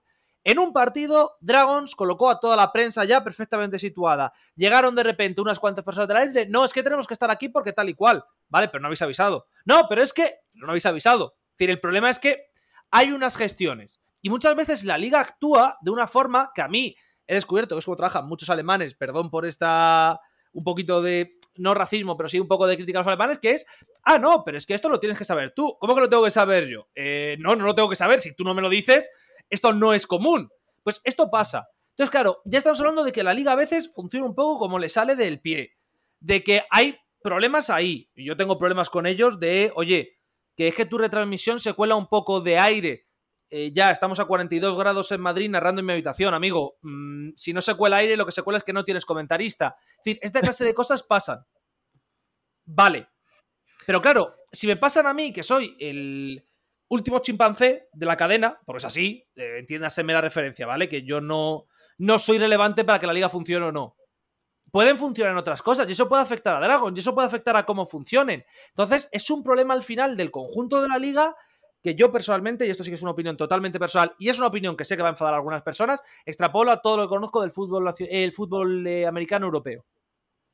Hay buenas ideas, muy mal gestionadas, muy mal hechas y luego hay gente que tiene tantos temas personales detrás que es muy difícil que puedan hacer que todo funcione sobre la marcha. Porque mira, y esto yo lo tengo hablado con mucha gente. La gente que va a Dragons quiere repetir, en plan, se lo pasan bien en la pre-party, el fútbol que se ve es bueno, exceptuando el partido de Rams, es un buen fútbol. No es que sea la NFL, pero coño, el nivel es alto, que eso siempre está guay. Pero claro, eh, tengo una amiga que es extremeña, por ejemplo. Para ir de Extremadura a Reus. Estamos hablando de que tiene que venirse a Madrid de Madrid tiene que irse a Camp de Tarragona y de Camp de Tarragona a Reus. Bueno, en, un partido. En defensa de esto, eh, Tomasi debería decir que para ir de Extremadura a cualquier sitio es bastante complicado. ¿eh? Pero de repente ir de Extremadura a Barcelona, incluso Extremadura a Barcelona, que es toda la provincia y que, bueno, toda la península, y que sabemos que por lo que sea, el tren en Extremadura es algo que no existe. Pero incluso eso, te sale el. Vale, son dos aves bueno, ave, que es lo que llaman en Extremadura, que son y los 70 por hora, pero son dos aves. Vale, guay. Pero si metes ya otro transbordo, si metes que al final es una hora, es decir, yo en Reus, por ejemplo, esto una vez más es un tema personal, ¿vale? Pero yo para ir los partidos, tengo claro que tengo que coger el tren de las nueve y media. ¿Por qué? Porque si cojo el de las 11, que técnicamente a mí viene mejor, eh, a las once y media, perdón, me viene mejor a nivel de que puedo dormir más la mañana, yo llego a Camp de Tarragona a las 2. Hasta las 3 no hay un bus que pase a Reus. Bueno, de hecho, de hecho ah, vamos a hablar aquí en las interioridades, Tomasi. Tú y yo llevamos intentando quedar. Para ir a un partido, exacto. Pero. Para que vengas a Barcelona. Y claro, es que es una hora. Es que es una hora y que, por ejemplo, si tú, es decir, si tú vienes, guay. Tú vienes, me recoges, vamos, guay. Pero si no, el tema es. Yo tendría que irme a la estación de trenes de Reus, que a lo mejor es una media hora andando aprox, 20-25 minutos, coger uno de los últimos trenes que hay e ir, porque autobuses no hay, eh, por ejemplo, yo personalmente soy una persona que no es que sea muy amante de los viajes de muchos días de trabajo. Yo, si por ejemplo es un partido en Barcelona, que esto lo comentaba además esta, esta semana con mi familia y con mi chica, si el partido es en Barcelona, yo puedo narrar, acabar el partido a las nueve y media de la noche, diez y media de la noche, pillarme un bus nocturno y venirme a Madrid. Me sale mucho más barato a mí, le sale mucho más barato al club, que es quien está pagando estos viajes, cuando por cierto, quien los tendría que estar pagando es la liga, porque narro para la liga, no para el club, pero bueno, ese es otro tema y todo iría mucho mejor. Pero no es así, es en Reus. En Reus ya tienes que pasar noche. Si vienes de cualquier zona y no tienes coche. Reus es una ciudad turística en verano, en la Costa Dorada. Y, el palo no, es, no es barato. Y con matices. Quiero decir, la gente va a Salou. Exacto. Eh, a Reus. A Reus. mm, Sí, pero bueno, sigue siendo cara. Es decir, yendo la gente a salud es cara. Claro, al final, a los fans, que esto también es muy importante. eh, había un amigo de Madrid que me dijo que quería ir a un partido. Le salía a la broma por 250 napos. porque eran? Eh, unos 180, 160 de AVE, depende de con cuánta antelación lo pilles. Los 6 pavos de autobús o los 30 de taxi. Aquí ya que cada uno lo gestione como quiera. Yo soy de- del puño apretado, así que yo voy en autobús, no voy a mentir ahora. Y luego el hospedaje allí. Claro, se te va por 250 euros. ¡Ostras! Es que venir desde cualquier otra provincia allí es mucho más difícil. Y en Barcelona es lo que digo. Mira, Estás ¿sabes- muy pillado de pasta, puedes hacer el salto y volver a casa. Joder. ¿Sabes, sabes el, el- el problema de esto? Es que, como tú decías antes, ya no solo Dragons, que creo que también, ¿eh? pero toda la Elf es una buena teoría muy mal ejecutada. ¿Y por qué digo eso? Mm. Porque una de las cosas que también es, es no me lo estoy inventando, es, es sabida, es que la Elf nace, entre comillas, nace de una serie de personajes de la GFL, de la alemana, que están descontentos con, con, eh, con su liga, con su federación, y hacen lo que yo llamo un vender. Como ese episodio de vender de pues me Monterrey que se unió con Alcohol y Furcias, pues hacen un poco lo mismo. Dice, no me gusta esta liga, no me aclaro con la gente, no me entiendo con este, pues me montaré mi liga. Y como la GFL podría ser más y no lo son porque son toda una banda de inútiles, les voy a demostrar que podemos ser más. Y montan la Elf. ¿Vale? Entonces, la Elf tiene muy buenas cosas y hay mucha gente detrás, hay dinero, hay medios y la teoría es muy buena. Pero es una liga que está creciendo, está intentando crecer demasiado rápido y las cosas básicas no salen perfectas. Porque evidentemente en esta vida no te saldrá nada perfecto. Pero si a mí me salen las cosas de cada 10 veces me salen bien 6, 7, puedo pensar en ir a más. Pero si de cada 10 me están saliendo bien 2, 3, algunas menos, como es por ejemplo el caso de la audiencia de Rams, que ya sabemos que, como hemos dicho todo el rato, es un dato que un poco eh, contamina la muestra, vale, pero es un equipo de la liga. Sí. No, pero es que. Rams, eh, Rams es un equipo que tú has puesto en esa liga, porque te ha dado la gana. Rams. Porque Ah. yo la sensación que tengo, por lo que leí y por lo que he leído y, y oído, es que les interesaba que entrasen equipos de forma rápida. ¿Por qué? Porque cada vez que no entra, entra un equipo, aporta dinero a la liga. Sí, y además de que aporta dinero a la liga, al final tienes que vender que no es una liga alemana, porque el comentario Claro, del y, año es, vis- y pasado... es visibilidad. Y es visibilidad y, y poder decir, ¿veis cómo no somos alemanes? Si tenemos un tío aquí, un tío ahí, ¿ves cómo no? Pero Tienes tele liga- en Turquía, que también es Claro. importante. Pero la, la realidad es que, que Rams es un equipo que en esta liga no tendría que haber entrado. No. Y, que, y que entra porque se quieren hacer las cosas demasiado deprisa. Y que- repito, que me perdonen porque a lo mejor el año que viene, y ojalá me equivoque, pero a mí, eh, Fererbar me da bastante miedo. Es verdad que este año han jugado muy bien, ¿eh? Todo se ha dicho en la CFL Cup. Han jugado muy bien. Eso me ilusiona. Pero a mí me dan cierto miedo. Sinceramente. Porque es otra vez más. Esto sí que hay un equipo mucho más establecido que ha llegado a jugar en Austria. Es más, que me corrija alguien que sepa más que yo, pero juraría que el año pasado estuvieron jugando la segunda austriaca, porque en Hungría no hay nivel. Así que guay, en 2021. Así que por ese lado, chachi. Pero me da miedo. Eh, nos falta un país. El año pasado ya pasó algo muy similar con quién iba a ser el último equipo, que yo oí 850 rumores y no acabaron siendo.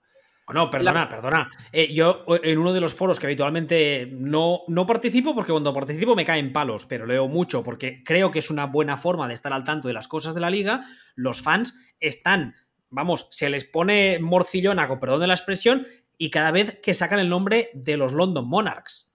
No era, no piensas, era quien va- pensaba yo. Vamos, sí, vamos, a, vamos ver, vamos a ver. La situación como está actual en el mundo, que está todo carísimo. Esta gente acaba de, salir del Brexit de Europa, que todavía lo encarece todo más. Me estás diciendo que mover ciertos equipos a una parte del otro del Mm. continente es complicado y me vas a meter un equipo en, en Londres. Es que no tenéis dos de sentido común. Pero No digo la liga, eh, digo, ahora hablo, hablo de los fans, ¿eh? No me- lo- el problema es que London no me sorprendería. Porque No, a mí ser un caso de. Por, es decir, y aquí sí que sería una cosa que, eh, perdonar ahora, porque ahora sí que voy a ser abiertamente crítico, pero es que aborrezco a los británicos. Eh, sería una cosa muy británica.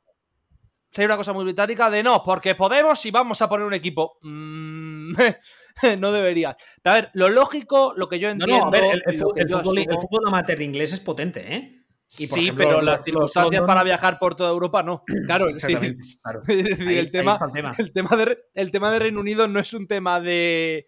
¿cómo se, se dice? No es un tema de. Oye, que el tema es de, nivel. No, no, no, no. El tema es de cómo está Reino Unido. Que bueno, a lo mejor hablamos de Reino Unido y tenemos que decir que hay una opción de que haya un equipo de las Islas Británicas y que no sea de Reino Unido. Pero bueno, eso es entrar en política y creo que no es el caso, pero ahí están los claimers. A lo que voy, que el tema es, lo más lógico es que entre un equipo francés. Pero claro, ¿quién van a entrar? Los Paris Flash, el equipo que eliminó a Dragons, eh, perdón, a Black Demons, que es que no me acuerdo ahora del nombre, que es donde está ahora mismo Bertelín. Es una opción que entren. Está Amsterdam. Vale. Eh, creo que sí, creo que eran Panthers, creo que sí. Que se cambiaran el nombre para no coincidir con los de ¿Tolon Panthers? no, Panthers no fueron los que eliminaron a. Mm, Pioners a Pioners y a Drax, yo creo, espérate, te lo miro, porque... Bueno, bueno, sí, da igual. equipo van, francés, sí. van a entrar un equipo francés. Evidentemente, el gran beneficio sería que entrase París. Porque es París, ya está. Hombre, eh, la, gran ciudad, la grande, tal, lo que queráis. Ah, sí, perdóname. Em, ¿A quién le tienes más odio? ¿A los franceses o a, los, británicos? A los ingleses, a los británicos siempre. De eso no tengas, no tengas ninguna duda. Hombre, eh, los franceses saben cocinar. Exacto. Me refería a Black Panthers, a Zonon Black Panthers, justo. Ah, eso, Es que sabía yo que era algo antes de esto. Sí, sí, sí. Entonces, no, no, eh, evidentemente como, como, como, liga, además liga europea, liga potente que quieres venderte fuera, Francia. Eh, y, tener, y tener un París. Y dices, no, es que mira, es que tengo a, pues yo qué sé, tengo a, Viena, tengo a París, tengo a Suiza, tengo a Milán, tengo a Barcelona. Ah, ya no entro a nivel deportivo, ¿eh? pero eso como, como, como carta de presentación. imagen, sí, sí. ¿Y para puedo ser representación? Para la NFL. ¿Puedo ser honesto sobre por qué creo que es tan importante? Es decir, ¿por qué creo que puede ser tan importante el salto a Barcelona? El salto a Barcelona, ciudad. Porque si de repente te entra a París y juega 20 minutos de, de, la capital, porque no habrá campo en París, pero habrá un campo cerca, alguna de las ciudades de alrededor. Juegas en Milán, que también está a 20 minutos de Milán. Juegas en Berlín, a 30 minutos de la ciudad. Y juegas en Barcelona, a 25 minutos de la ciudad de repente lo que era una liga eh, europea un poco regionalizada es el, y comprando la expresión, pero poner cheerleaders de venid eh, amigos estadounidenses y en vuestras vacaciones también podréis ver fútbol. No va a funcionar a nivel de llenar estadios, pero sí va a funcionar a nivel de reclamo publicitario. Y no es lo mismo que jugar en Reus, porque en Reus ya es vente a la Costa Dorada, que está en Tarragona, de la cual no has oído hablar, amigo, porque eres yankee, y vas a ir a 10 kilómetros dentro para ver un partido de fútbol americano, que de repente dice, no paso, estoy en la playa. Me da igual. Pero claro, es un poco el esto, que no es tan importante, por así. Eh, no es tan importante que la mona eh, sea bonita, sino que esté vista de seda y luzca bonita. Entonces por ahí puedo entender más lo de Barcelona, pero es eso, creo que al final el, riesgo de la liga es un riesgo que lleva desde día uno, que es, mientras que la liga crezca, guay, pero si la liga se estanca es un poco el modelo de Netflix. Si Netflix se estanca, estamos jodidos. El tema es que mientras que siga creciendo, podemos seguir funcionando. Pero si, y es lo que ha pasado además con Netflix y con otras plataformas, de si se estanca, hay un problemón. Si llegas a 24 equipos en 2024 y sobrevives dos años, alguien se va a interesar en la liga. Porque de repente es, uh, tengo, tengo todos los mercados europeos importantes, uh, eh, tengo muchos equipos, uh, tal. Tienes que aguantar hasta 2024. Y tienes que aguantar hasta 2024 en todos los países. Yo es que no lo veo, ¿eh? Pero yo, lo digo a nivel NFL. No, no, no, ya lo sé. no, pero a nivel patrocinadores sí. En plan de que alguien diga, ostras, es que tienes presencia en las 10 de las 15 ciudades más pobladas de Europa, de Europa Occidental sobre todo, pero 10 de las 15. Es que si pongo publicidad aquí, me ven en estos son datos un poco eh, a la remanguillé, pero ProSieben que consigue un 7% en tele alemana, vale. Eh, Pulse 24 en Austria que consigue un 4%, guay. En Italia Eleven Sports el año que viene conseguirá más publicidad, pues seguramente sí. En Hungría que vas a tener otra tele, en Polonia que tienes Polsat Sport que no tiene malas cifras, en España es por 3. Te puedo decir, eh, y aquí te aporto un dato de la industria televisiva, aquí una tele empieza a ser rentable o puede ser rentable en torno al 1% pues. Para una idea. Claro, es que esto es, esto es como todo. A ver, porque yo eh, lo digo, no tengo nada en contra de Sport 3, es más, creo que el trabajo que hacen tanto Fargas como Gillos es la repera. sinceramente, me parece que es espectacular, pero obviamente quieres dar el salto a Telenacional. Hombre, además aquí con el tema de TV3 hay un tema de, idiomático. Sí, claro. que tú estés viendo el partido, si tú eres un señor, con todos mis respetos, de, yo qué sé, de Vigo, de Zamora o de Bilbao, y no tienes por qué saber catalán como es normal. Y que, no te lo puedes encontrar zapeando en la tele, tienes que ir a la web de. Eso evidentemente es una barrera, sobre todo teniendo en cuenta, Willy, y no, no lo digo a malas, que aquí el público medio del fútbol americano en España es una gente que va en torno a los 40, entre 35 o 50 años, por ahí anda. Que no son gente que... No, mm, es obvio. Que, al final el catalán lo entendemos todos, pero claro, no es lo mismo entenderlo de... Entiendo que están diciendo porque no hay tanto salto idiomático, es decir, son dos idiomas distintos, pero nos entendemos. si Willy se pone a hablar ahora en catalán, yo le entiendo, pero me es mucho más fácil si habla en español. Entonces, claro, si ya tienes que buscarlo y encima hay una barrera lingüística y encima tengo que hacer un esfuerzo por entenderlo, me da pereza. Es que, pero al final, claro, esto es como siempre. Salto a tele, ¿qué tele va a poner la pasta? O no incluso la pasta, sino va a poner el slot. Porque supongamos que es a coste, entre comillas, cero. Nunca es coste cero, pero entenderme. Claro, ya están necesitando que alguien diga, hey, que es que me interesa el fútbol americano. Aquí, aquí, voy a, aquí voy a, voy a soltarte un, dato, digamos. ¿eh? De esta, dentro de esta fanbase de Dragons, que como decía antes, es muy activa y es, es, mm. muy, muy eh, luchadora, por así decirlo. Ya sabéis que yo he tenido un encontronazo con varios. Hay una peña, que no voy a decir el nombre, que se dedica a, yo creo que mm, pasa la barrera del acoso todos los medios que, según ellos, no les hacen suficiente caso. Entonces, no ha sido una semana ni ha sido dos, han sido más, que cuando Sport 3 o TV3, como tú decías ahora, ese slot se lo da en el partido en directo, en vez de dar el partido de Dragon, se lo da, yo qué sé, a la petanca, porque realmente la petanca les da más, audiencia. Te pongo el caso concreto real que pasó. Te pongo el caso concreto real que pasó. La vuelta a Suiza, la primera etapa. Eh, solo voy a decir una cosa, y esto lo sé por experiencia. Los derechos de la Vuelta a Suiza cuestan muchísimo más que los de la ELF. Por tanto, ya aunque consiga menos audiencia, TV3 está prácticamente obligado por el gasto que ha hecho en poner la Vuelta a Suiza. no, pero, es que la Vuelta a Suiza no tiene catalanes. Bueno, pues está Marc Soler, que es de allí, macho. Eh, lo siento mucho.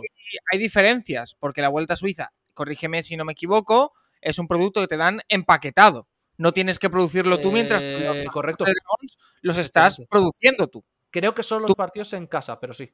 Bueno, los partidos en casa, quiero decir. tú eh, entiendo que irá como en otros deportes que se encarga siempre eh, la productora local de ese sitio Y, perdonad, y con el agravante de que el partido de Dragons, TV3 o Sport 3 dijo, no, mira, lo vamos a dar online solamente hoy porque está este tema de la vuelta, lo que fuese, la vuelta de esta vuelta Suiza.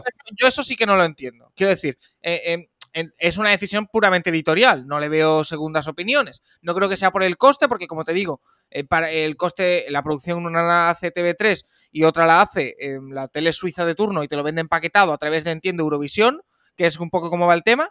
Eh, pero eh, es una decisión puramente editorial. a ver, seamos, seamos honestos. Seamos honestos, no es lo mismo si yo he pagado por un paquete, aunque sea la Vuelta Suiza de rebote, que me permite luego emitir mm, todas las carreras World Tour, creo que puede emitir TV3. Creo que. No sé si emiten las, las tres grandes, eso tengo la duda. Pero sé que el resto las emiten porque yo he visto carreras por ahí. Me, suena que no, que no dan ni el Giro, ni el Tour, ni la Vuelta. Me suena que son todas las World Tour, sí, las tres grandes. Es que a lo mejor por contrato. Tienes que emitirlo, claro. Exacto, es decir, no tienes la opción de no. En la etapa 1 del Tour de Suiza no lo doy. Vale, pues la Lieja Bastón Lieja la va a emitir tu padre, con perdón de la expresión. Claro, ese es el problema. O por ejemplo, y esto sí que puede pasar fácilmente, la Vuelta a Cataluña se emite en directo en X cadenas porque tú tienes que comerte luego la Vuelta a Suiza, amigo. Si no, no te la damos.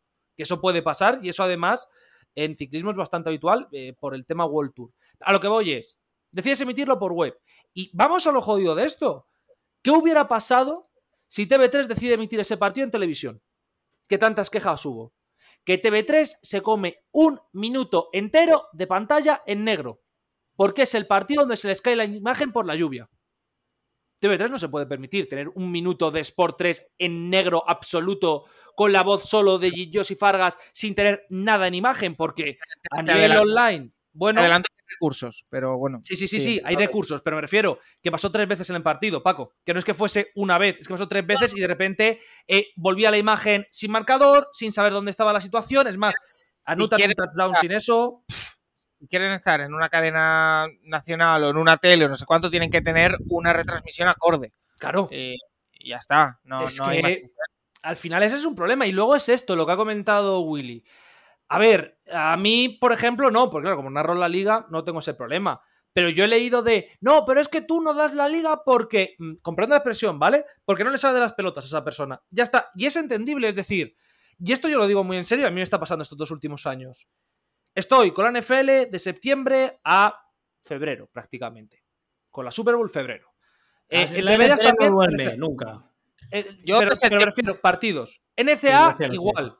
Eh, serie española o Serie B o Flag, lo que queráis, empieza el, Flag un poco antes, en octubre, y acaba en abril-mayo. Este año la, por el tema de la tormenta, en junio. Empieza la ELF en junio, acaba en septiembre-octubre hostia, eh, si yo soy periodista, porque yo al final no gano dinero con esto, está, esto lo sabe todo el mundo que me conoce, que no gano dinero ni narrando la Elf, que no gano dinero narrando Flag, que no gano un puñetero duro. Por cierto, que por cierto, por cierto, perdóname que aquí te interrumpo, esa es otra cosa que se tiene que hacer ver. Eso, pero eso es, un tema de la liga, evidentemente. No, no, pero bueno, que se lo tiene que hacer ver. Sí, sí, sí, lo sé. Cada persona te, puedo, te puedo preguntar. Y, y estás, está emitiendo tu retransmisión para mm, todo el League Pass, que menos que menos, que menos que remunerar al trabajador que lo está haciendo. Pero, bueno. perdón, ¿eh? Te, puedo, ¿Te puedo preguntar si, si Rubén, que lo hace contigo, cobra? Mm, no lo sé, no tengo información, pero entiendo que no. Ya sabes, eso, no tengo información, pero entiendo que no. Me, parece gravísimo. Pero es que al final, el, el tema con esto es. Hay una serie de circunstancias detrás que ya afectan. Afectan no puede ser que sigan las cosas así y que luego haya de, joder, pero tú tal, coño, si yo estoy cobrando, estoy pensando, por ejemplo, en Álvaro, que en Twitter le han puesto a parir al pobre. Por Álvaro Movistar, a Álvaro, Álvaro ah, eh, que está en, Movistar. Álvaro Rodríguez. Claro, le pones a parir. es que no hablas de tal, es que no cual, es que tal.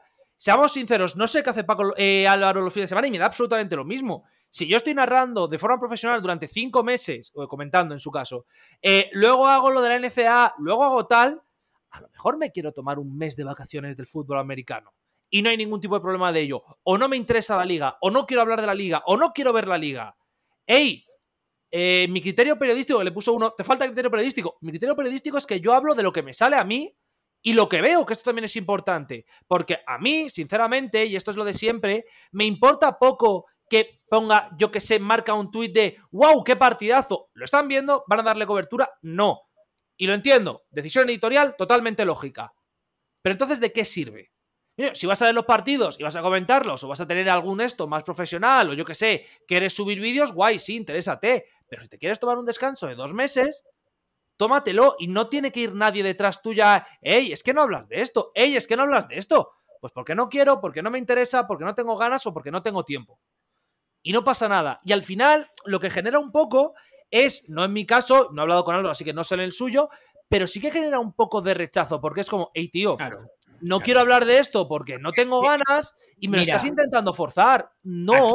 Aquí, como decía antes, durante muchos, muchos, muchos años, la Federación Catalana lo que hace es que después de cada jornada manda notas de prensa a todos los medios. Y cuando digo todos es todos. O sea, en, su, creo que todavía existen estos periódicos gratuitos que regalan. Todavía existen, ¿no?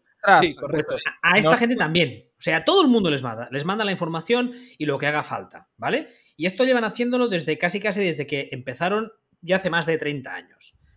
Esta gente, mucha de esta gente que sigue esta liga y sigue a Dragons, ha llegado mm, como, un, como un Miura, ¿eh? Y se ponen a citar a todo Dios, y si no, no hablas de nosotros, eres el enemigo, y si no sé qué, cuando la realidad es que esta liga, por mucho que moleste a los que son fans acérrimos, es una liga muy pequeña, que constantemente me está queriendo vender la idea de que son muy grandes, pero la realidad me demuestra que no es así. Es, es, un nicho dentro de un nicho. Exactamente. un nicho de mercado dentro de un nicho de mercado. ¿Qué pasa? Que la, eh, la, actitud de algunas personas en redes con respecto a esto llega a incluso rozar lo coercitivo. Es que mm. Mm, al final lo que generas es precisamente eso, de que mm, te confrontan con. Eh, el, caso de Álvaro es el que he visto yo también, ¿eh? Confrontado. Eh, Oye, ¿por qué no hablas de esto? Oye, mm, creo que sería mucho mejor si esa persona lo que quiere es que Álvaro hable de, la ELF, que ya lo ha hecho en alguna ocasión, por cierto, em, que lo haga, decir, oye, ha pasado esto, Álvaro, a ver si un día hablas de ¿Sabes? la, actitud también es importante. ¿Nos puedes hacer un retweet de esto? Que mira, somos una peña, o somos un, grupo de seguidores, o mira, que el equipo está jugando súper bien, ¿te importa darle publicidad? Etcétera. Hmm. Ser amable ayuda mucho a que se vea de otra forma. Y ser amable sobre todo a un nivel de no ser pesado. La, estrategia no es la más correcta. Y lo, y lo peor de todo esto, lo peor de todo esto, es que está afectando o puede estar afectando a la franquicia que son los Dragons sin ser una estrategia que venga de los Dragons. Claro. Entonces, eh, hay que plantearse algo y quizá eh, la estrategia comunicativa de los Dragons no es lo suficientemente potente como para eh, poner un dique. Mira, respecto... a esto que dices, Paco, te voy a poner un ejemplo. Hace, no sé, fue dos, tres partidos, o que sea, en durante el partido hubo una persona que estaba sentada con una de estas gradas de animación que lanzó una botella de agua al, al, banquillo del equipo rival. sí, salió el partido, el, vergonzoso, bueno, la circunstancia vergonzosa, sí. Entonces, eh, eh, es un poco lo que decía ahora Paco. Evidentemente el equipo no tuvo ningún tipo de culpa, ninguna. Porque eso evidentemente no pueden controlarlo y además le tiró una botella de las que venden en el mismo estadio, una botella de agua, ¿vale? Hmm. Pero la, lectura que se, que se extrapola un poco desde fuera es, coño, el campo de Dragons muy bien, la gente anima mucho, pero ojo porque igual te tiran una botella. claro, hay, hay unos cafres. exactamente. Al final, a ver, esto es como todo, puede pasar y por desgracia en nuestro país conocemos que cafres en estadios hay muchos y muy tontos además. Porque bueno, Entonces, yo soy, soy, aficionado de la Leti y ya sabéis que el en Calderón lo que ha pasado ha sido espectáculos sí, Sí, sí, pensando en Sí, pero déjame decirte una cosa, ¿eh? Durante muchos años, yo he entrenado muchísimos años categorías formativas porque desde el primer momento me negué a trabajar con hombres adultos. Y eso cualquiera que hable conmigo lo sabe, porque ellos son, no, no, son peores que los por niños. Razones, por razones obvias, sí. No, no, son peores que los niños. Y yo lo dije, el primer año que empecé a trabajar en Uroloki, dije, me centraré en los críos. Vale, muy bien. yo en los campos nunca, nunca, ¿eh? Estoy intentando hacer memoria, nunca he tenido un solo problema con alguien de la grada. Sé que ha habido, me han contado en partidos, alguno ha habido, es imposible que no haya. Estoy pensando, estoy pensando en la historia que me contó Gaby, sí. He estado, Entrenando, he estado entrenando 17 años ininterrumpidamente y nunca tuve un problema. Que muchas veces Ignasi me hacía la coña de que, como los papás no se enteran de qué va el juego, tampoco se quejan. Que eso, quieras que no, eso es una ventaja, ¿eh? Son, hechos. Claro, Claro, en el, en, el, fútbol soccer, digamos, fútbol europeo, como todo el mundo lleva un entrenador dentro, mm, todo el mundo opina y todo el mundo insulta y todo el mundo ataca. Pero como en el flag la mayoría de padres no se enteran de qué va la cosa, o en el, o en el fútbol contacto, se quejan poco. Pero entonces, claro, si has tenido un, o tienes una liga nacional durante muchos años y que yo, francamente, si he hecho la vista atrás, no recuerdo ningún incidente grave. Alguno eh, respecto, respecto, al campo, no. Respecto a narraciones y tal, hay unos cuantos. ¿Narraciones en qué sentido? En el sentido de que estoy pensando de narradores que ha habido cierto. No ha habido nunca violencia, por suerte, pero sí ciertos conatos. No en mi caso, pero sí que he oído bastantes aventuras de eh, estoy narrando no sé dónde, dicen, cabrón, eres de X equipo y calla bulla. Bueno, en el, eh, cuando yo trabajaba en Dragons, el último partido de la historia de Dragons, la, afición local casi me pega por culpa de la banda de música. Eh, porque Jack Becknell tenía prohibidísimo que la banda tocase cuando atacaba Dragons, pero prohibidísimo, y una de mis tareas era ir con la banda y decirles ahora sí, ahora no. Y entonces al señor que llevaba la banda no se le ocurrió nadie más, nada más que decirle al público, este no me deja. Y me tiraron de todo. Sí, sí, o sea, que, para que te veas. Pero bueno, volviendo al tema.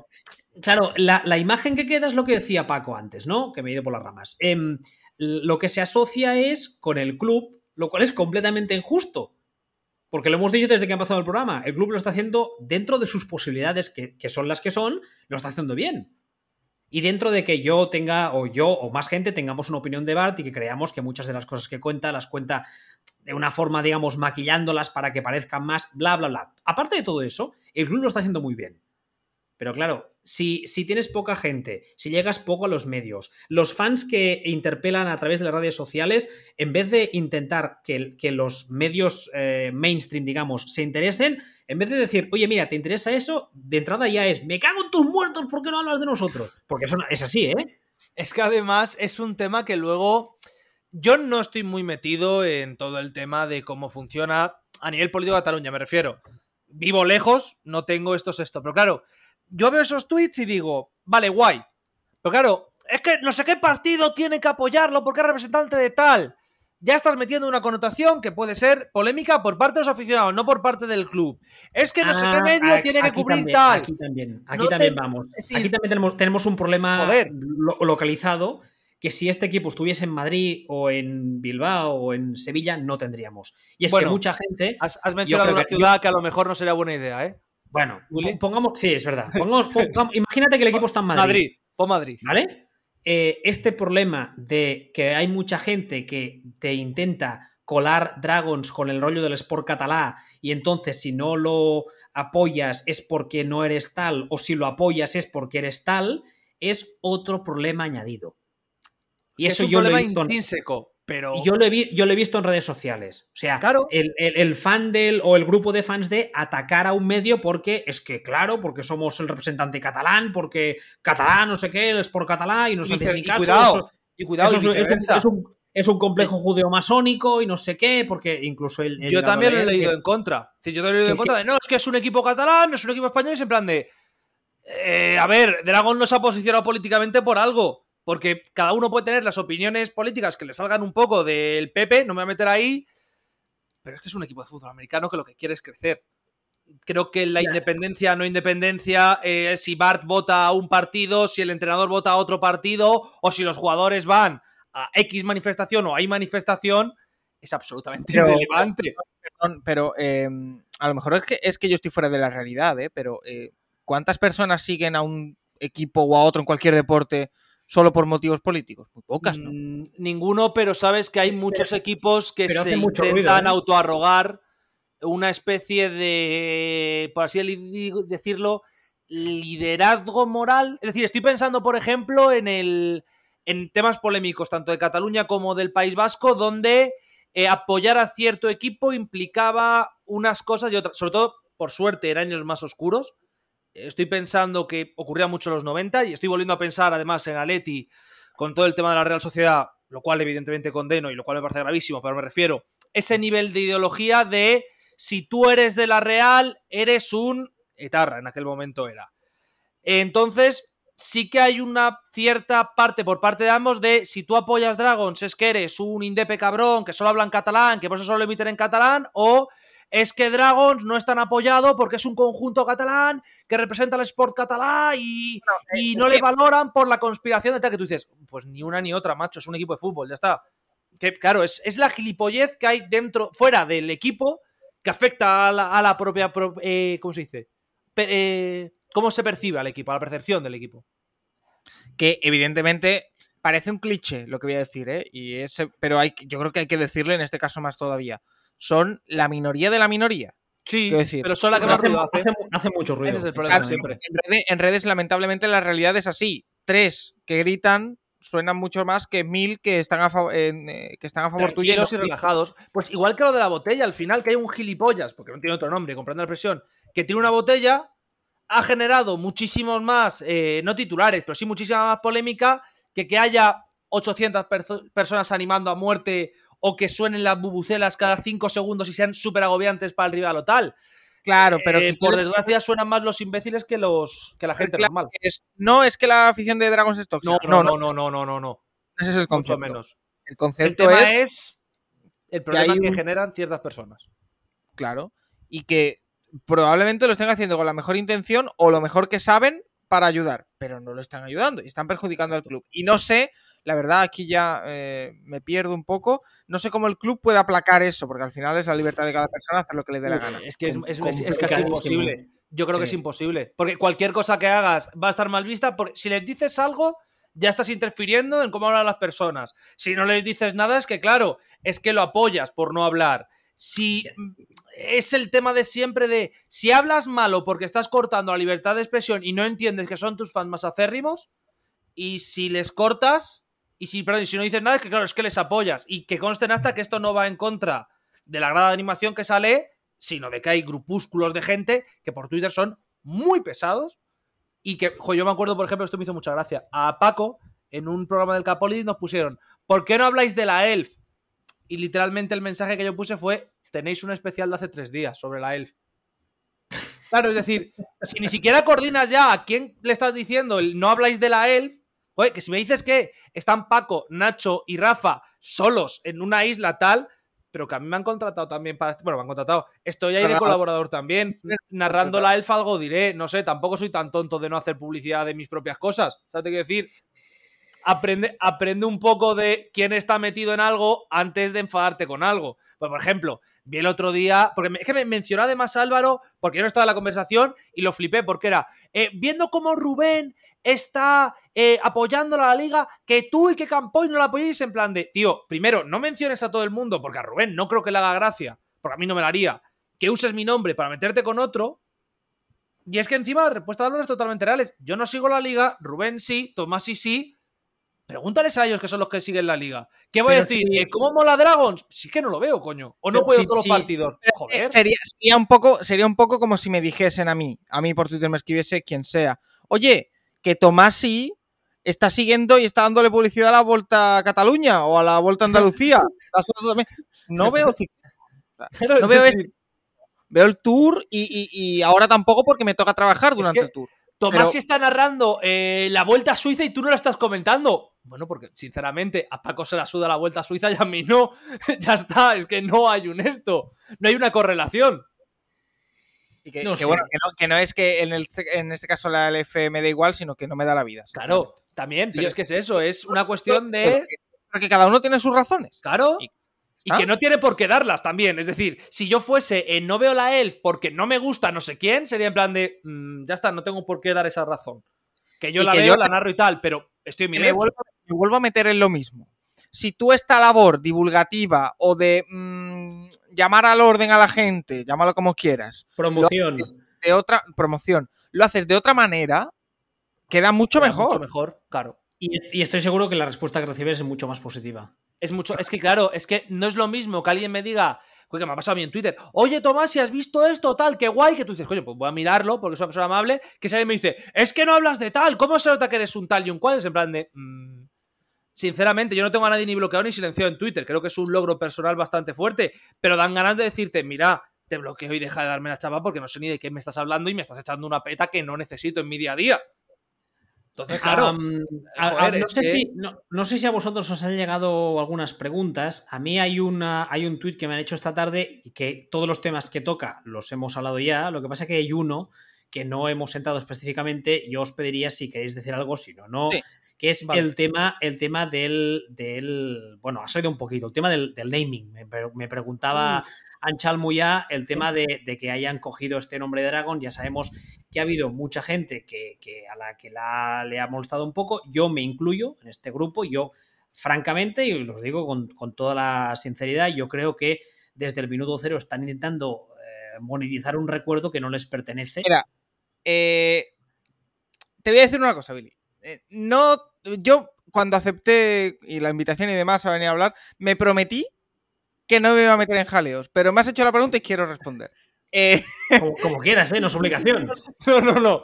Creo que Paco aquí no tiene la obligación, pero quiere hablar. Que es distinto. Eh, yo entiendo la estrategia. Sí, sí, A, nivel, comercial, 100%.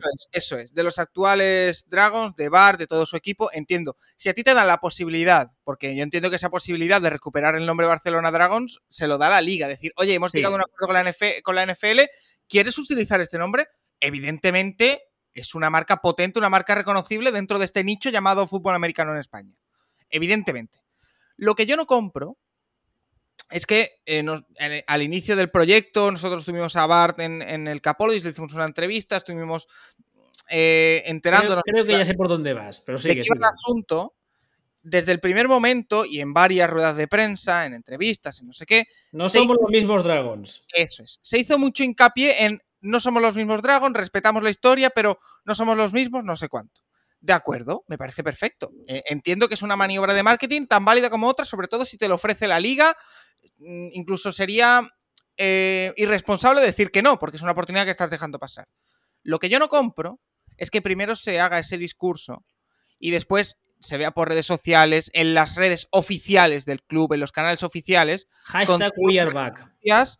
A los antiguos Dragons. Porque has dicho por activa y por pasiva que nadie te obligó a decirlo, que no erais lo mismo. Por lo tanto, ¿en qué quedamos? Eso a mí me genera desconcierto. Y es lo que no compro. Pero evidentemente, el aceptar el naming Barcelona Dragons es algo que tenían que hacer. Es que yo también lo hubiera hecho. Creo que todos lo hubiéramos hecho si ya... la opción de llamarme Real Madrid Club de Fútbol para poder vender más, y mira que soy de la Leti, yo me llamo Real Madrid Club de Fútbol y vendo más. Eso es así. Chaquetero. chaquetero no, pero la pela es la pela, macho. Joder, pareces tú el catalán, nen. Es que, no, pero es que es, que es así, es que yo estoy totalmente de acuerdo con Paco en esa parte de, oye, si me das la opción de llamarme Dragons, yo me llamo Dragons. Y a mí todo el... Si desde el principio, perdón, así, si desde el principio dicen, oye, queremos eh, abrazar la herencia de los Dragons y somos un, un, hijo de esa. Puedes estar de acuerdo tú, Willy, que lo viviste. Puede estar de acuerdo la gente. Lo... Puede estar. Vale. Pero hay una. Eh, no me sale la palabra. Eh, una concordancia en el discurso. ¿Vale? Lo que no puede ser, o lo que no creo que hayan acertado, es en. Oye, que no, dejar muy claro las distancias, somos dos cosas distintas, respetamos herencia, somos otra, un proyecto que nace de cero con otra, y después continuamente eh, aprovechando eh, ese gancho de mm, imágenes, pero además así literal, poniendo imágenes de los antiguos. Eh, ¿Os acordáis hace 30 años lo que éramos? Has dicho que sois cosas diferentes. Por lo tanto, eso es lo que yo no compro. Y además que son una cosa de una naturaleza completamente diferente. Aquí estamos hablando de una liga. a ver, que se me entienda lo que voy a decir. La ELF para mí es una liga eh, casi amateur con muchos, con muchos recursos. Más que profesional. Y eso Willy, te lo mejoro para que quede aún menos polémico. A ver. Es un paso intermedio entre lo que es la actual Serie A y lo que podría ser la NFL Europa de los 90.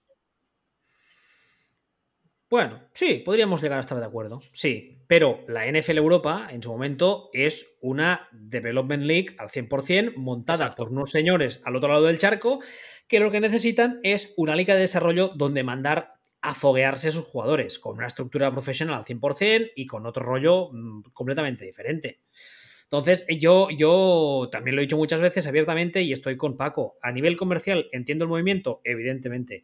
A mí lo que me molestó también fue justamente lo que decía él. Primero, desde el minuto cero no somos lo mismo. Eh, recuerdo en una de las primeras entrevistas que, hizo Bart con la gente de, de ah, NFL Pocket Size, que por cierto, ya que hablo de ellos, eh, con Mark, que es su, director, su presentador, estamos en las antípodas el uno del otro en cuanto al tema Dragons, pero siempre hemos hablado muchas veces por privado de este tema y siempre nos hemos entendido genial, así que un saludo.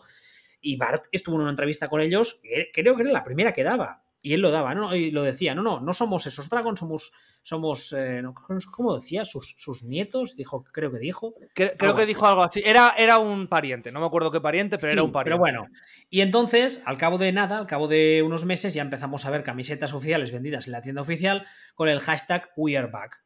Y dices, eh, bueno, pues la, la cara que se te queda un poco es como de, ¿eh?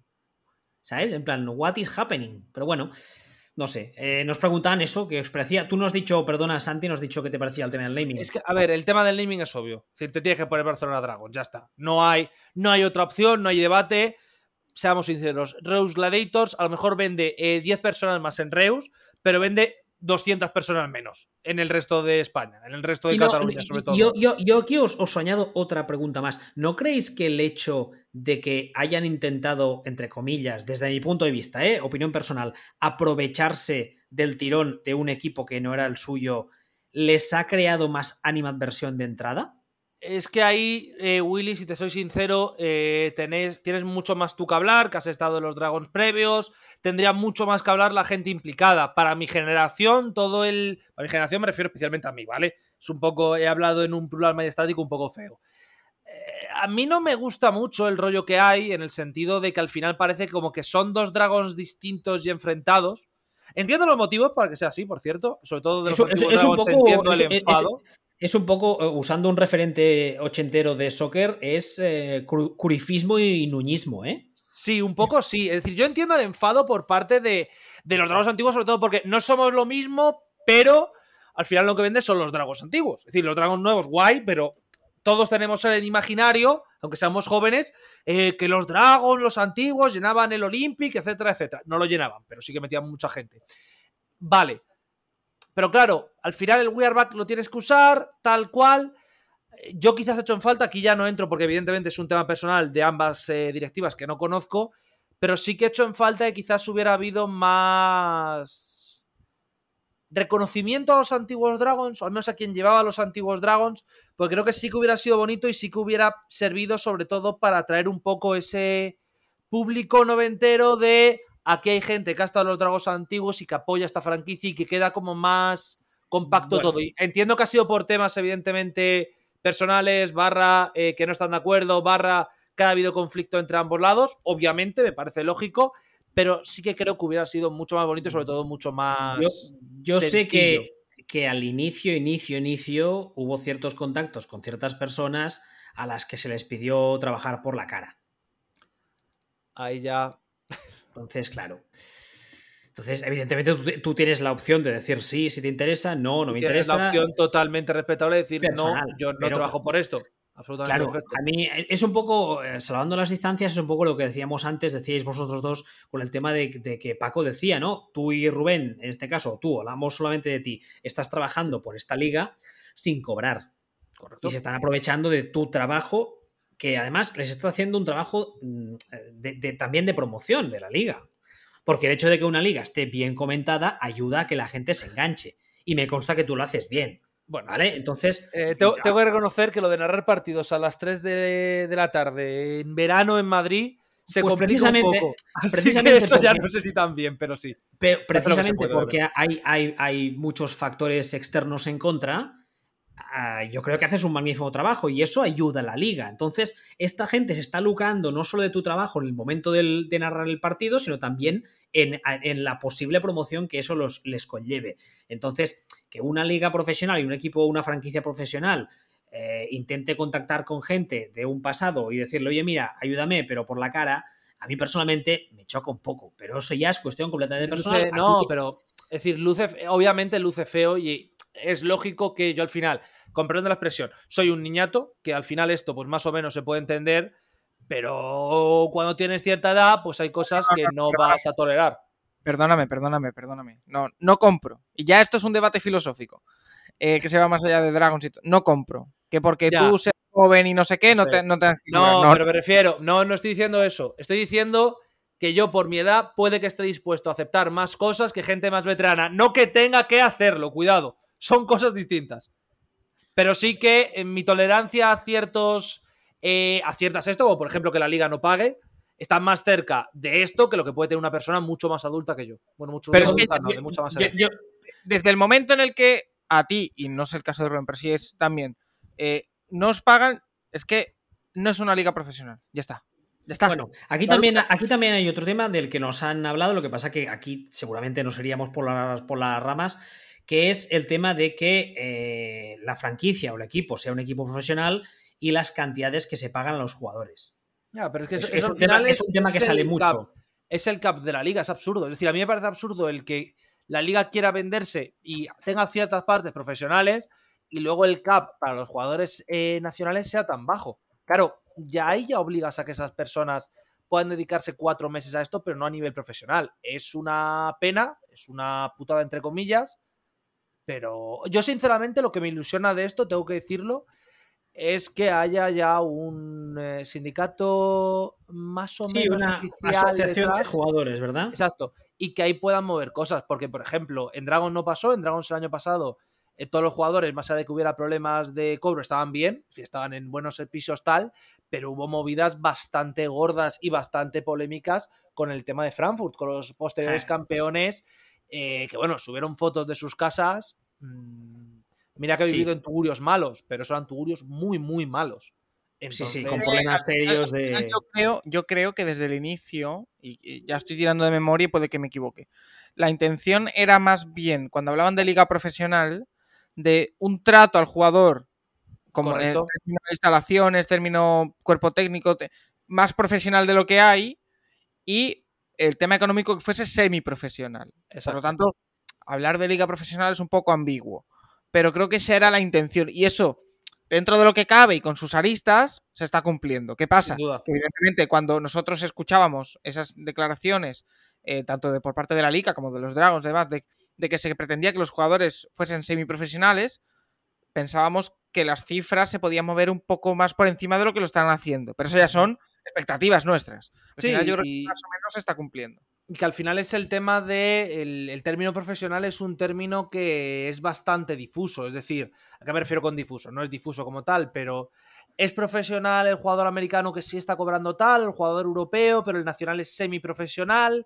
Estamos hablando de una liga profesional tipo, entiéndaseme el símil, ¿vale? Premier League, donde todo el mundo tiene un salario no me refiero a, temas salarios como la Premier League, sino todos los jugadores tienen un mínimo salarial tal, o estamos hablando de League 2, donde League 2 es, para el que no sepa de fútbol, la, quinta, la cuarta inglesa, donde sí que todos los equipos son profesionales, pero en caso de que tú hayas ascendido el año pasado desde la Banarama, que es la quinta, hay una opción de que durante ese primer año te mantengas como semiprofesional porque no tienen los suficientes ingresos para jugarla. Espera, espera, espera, espera, espera. En Inglaterra hay una liga de soccer que se llama Bananarama eh, hay dos. La Banarama National y la, eh, la, Banarama Conference South y North, que es la sexta categoría. Pero, qué fantasía es esta. Es la Banarama es, una marca de coches, ¿no? Correcto. bueno, eh, de alquiler de, coches. alquiler de coches. ¿Eso no era un grupo ochentero?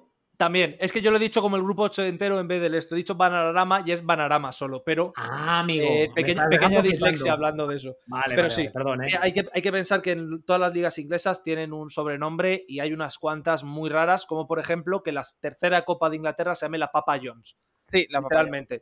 Que es la que. Pero bueno, eso es otro tema. Pero a eso, que yo entiendo ese punto, pero claro, al final generas unas expectativas, luego medio no se cumplen, luego entras en polémica, luego entra que, por ejemplo, Esume que es el comisionado, a veces hace comentarios sin que estén del todo cerrados y quedan raros. Estoy pensando el año pasado en la expansión, que quedó muy raro porque de repente iban a entrar unos equipos, iban a anunciarlos todos en descanso, anuncian tres antes del partido, el último se, bueno, se filtra, no, lo anuncian.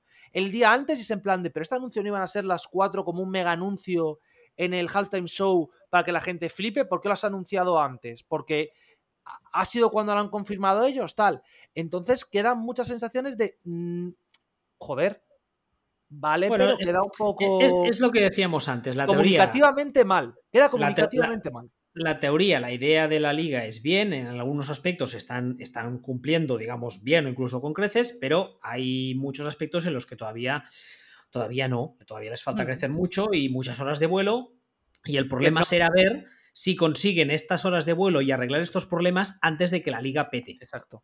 Que no pasa nada si lo consiguen, pero lo tienen que conseguir. Ese es el tema. Y que al final la sensación que deja es que, por ejemplo, esta semana hemos tenido, entre comillas, buenas asistencias. Es decir, 3.000 en Leipzig, que está bien viendo cómo está Leipzig y que se mantiene más o menos en lo de otras semanas.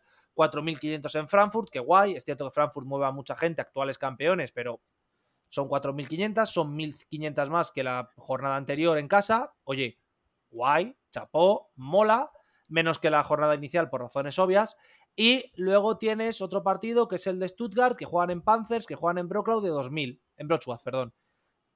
Vale, está bien, no son malas cifras, pero claro, ya es el. ¿Son los 2.000 suficiente? ¿Hay que meter más? ¿Cumple las condiciones del, de la liga, porque luego al final la liga también tenía unas estipulaciones para campos que son que tiene que ser césped natural, eh, que no puede tener pista de atletismo, que luego, bueno, algún equipo se ha saltado porque era imposible no tener pista de atletismo, eh, que cumpla con ciertos requisitos de espectadores. Claro, al final ese lado sí es profesional la liga. ¿Hasta dónde puede llegar? ¿Dónde vas a permitir? ¿En qué momento vas a abrir las cosas? Ostras, es que es, difícil porque, claro, esto es como todo. Creo que es Berlín, ¿vale? Ahora sí que me estoy equivocando porque quizás no sea Berlín. Pero hay un equipo que tiene pista de atletismo. ¿Por qué? Porque no tienen otro campo sin pista de atletismo. Ya está. No hay más. Pero claro, tú querías que todos los equipos no tuvieran pista de atletismo. Ahí abres la mano. Eh, la vas a abrir con el césped natural, la vas a abrir con el tema de Bueno, lo que comentaban de la yarda IFAF, que lo comentaba uno de los refs de la liga, que al final ya sabéis que la yarda es X y la yarda IFAF es X menos para que entre en un campo de fútbol.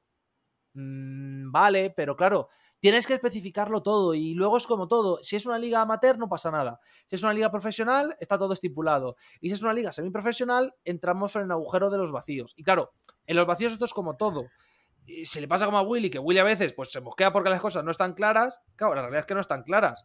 Que puedes defender con, bueno, pero es que tal, sí, pero es ese punto de... Eh, la materia de grises a mí me gusta muy poco, el nivel de reglamentación, porque es muy difícil trabajar en ella. Lo digo como periodista y lo digo prácticamente como todo en la vida. Y hay tantas áreas grises que de repente te lleva a que cualquier polémica sea, no, pero es que no lo han especificado. Vale, pero tienen que especificarlo. No, porque no es del todo profesional. Y es como, siendo las dos partes verdad, cuanto más fácil sea para todos saber las normas, más fácil es luego poder rebatir temas o poder saber por qué ocurren ciertas cosas. Y eso es algo que a mí en la liga sobre todo me falla mucho, que es una comunicación de eh, me entero a todo a cuenta gotas, hay informaciones que no me cuadran, eh, luego es evidente que hay cosas que están totalmente infrarrepresentadas y me estoy refiriendo a nosotros y a los polacos, así que ese es el, el problema, que estamos infrarrepresentados a nivel de, oye, la retransmisión es guay, pero en realidad ningún alemán entiende vuestros idiomas. Es decir, queremos que lo hacéis bien, pero guay, no nos han llegado quejas. Vale, pero eso no ayuda a una aportación más grande, que no pasa con inglés, por ejemplo. Yo lo entiendo, pero es un problema que evidentemente afecta y más cuando de momento no hay, pero alguien quiere hacer los comentarios en turco. Mm, ya son tres idiomas que no entiendes en una liga que tiene cinco idiomas. Eso es un problema grave. O francés, que puede pasar. Bueno, pues eh, a no ser que queráis añadir nada más o que nos creo que lo hemos tocado casi todo, no nos hemos dejado nada, yo lo dejaría aquí. No sé si queréis, eh, tenéis, creéis que nos hemos dejado algo, ¿no? ¿Verdad? Si nos hemos dejado, nos dirán. Así que... Sí, exacto. Ah, exactamente, ya sabéis que podéis eh, todo el feedback que consideréis. Yo creo que hemos sido muy respetuosos, que nos hemos expresado con claridad desde el respeto. No creo que hayamos faltado a nadie. Lo digo de cara a la gente que nos escuche luego, nos quiera comentar, les pediría por favor que muestren el mismo respeto. agradeceros una vez más a ambos el haber estado aquí. Creo que ha salido un debate bastante largo, pero bastante interesante. Eh, yo personalmente creo que la liga tiene buena pinta en el sentido de que, como decía todo el rato, la teoría es muy buena, pero bueno, falta ver cómo acaba de ejecutar y cómo sigue creciendo. Pero bueno, eh, creo que, está bien tener este, este, esta liga aquí en suelo europeo. Recordar también a la audiencia que podéis escuchar tanto a Paco como a Santi, a uno en el Capologist y al otro en la Taberna Vikinga, aparte de las retransmisiones de la Elf. Y no sé, y si os queréis despedir, allá, ¿queréis saludar a mamá? ¿Alguna cosa esas? a Tomás también lo puedes escuchar en el Capologist. Es verdad, es verdad si alguien tiene ganas de escucharle más todavía, eh, que se ha quedado con ganas a alguien, pues que, también lo pongan. O sea que. Y además, y además, ya sabéis, que lo he dicho también al inicio, que todos nosotros, todos nuestros podcasts están en las redes habituales, Spotify, Apple Podcasts, Google Podcasts. Es, es bastante fácil encontrarnos si uno quiere. Si no nos queréis aguantar, pues oye, también lo tenéis muy fácil. Que lo entiendo, sinceramente, en mi caso, os ha dicho.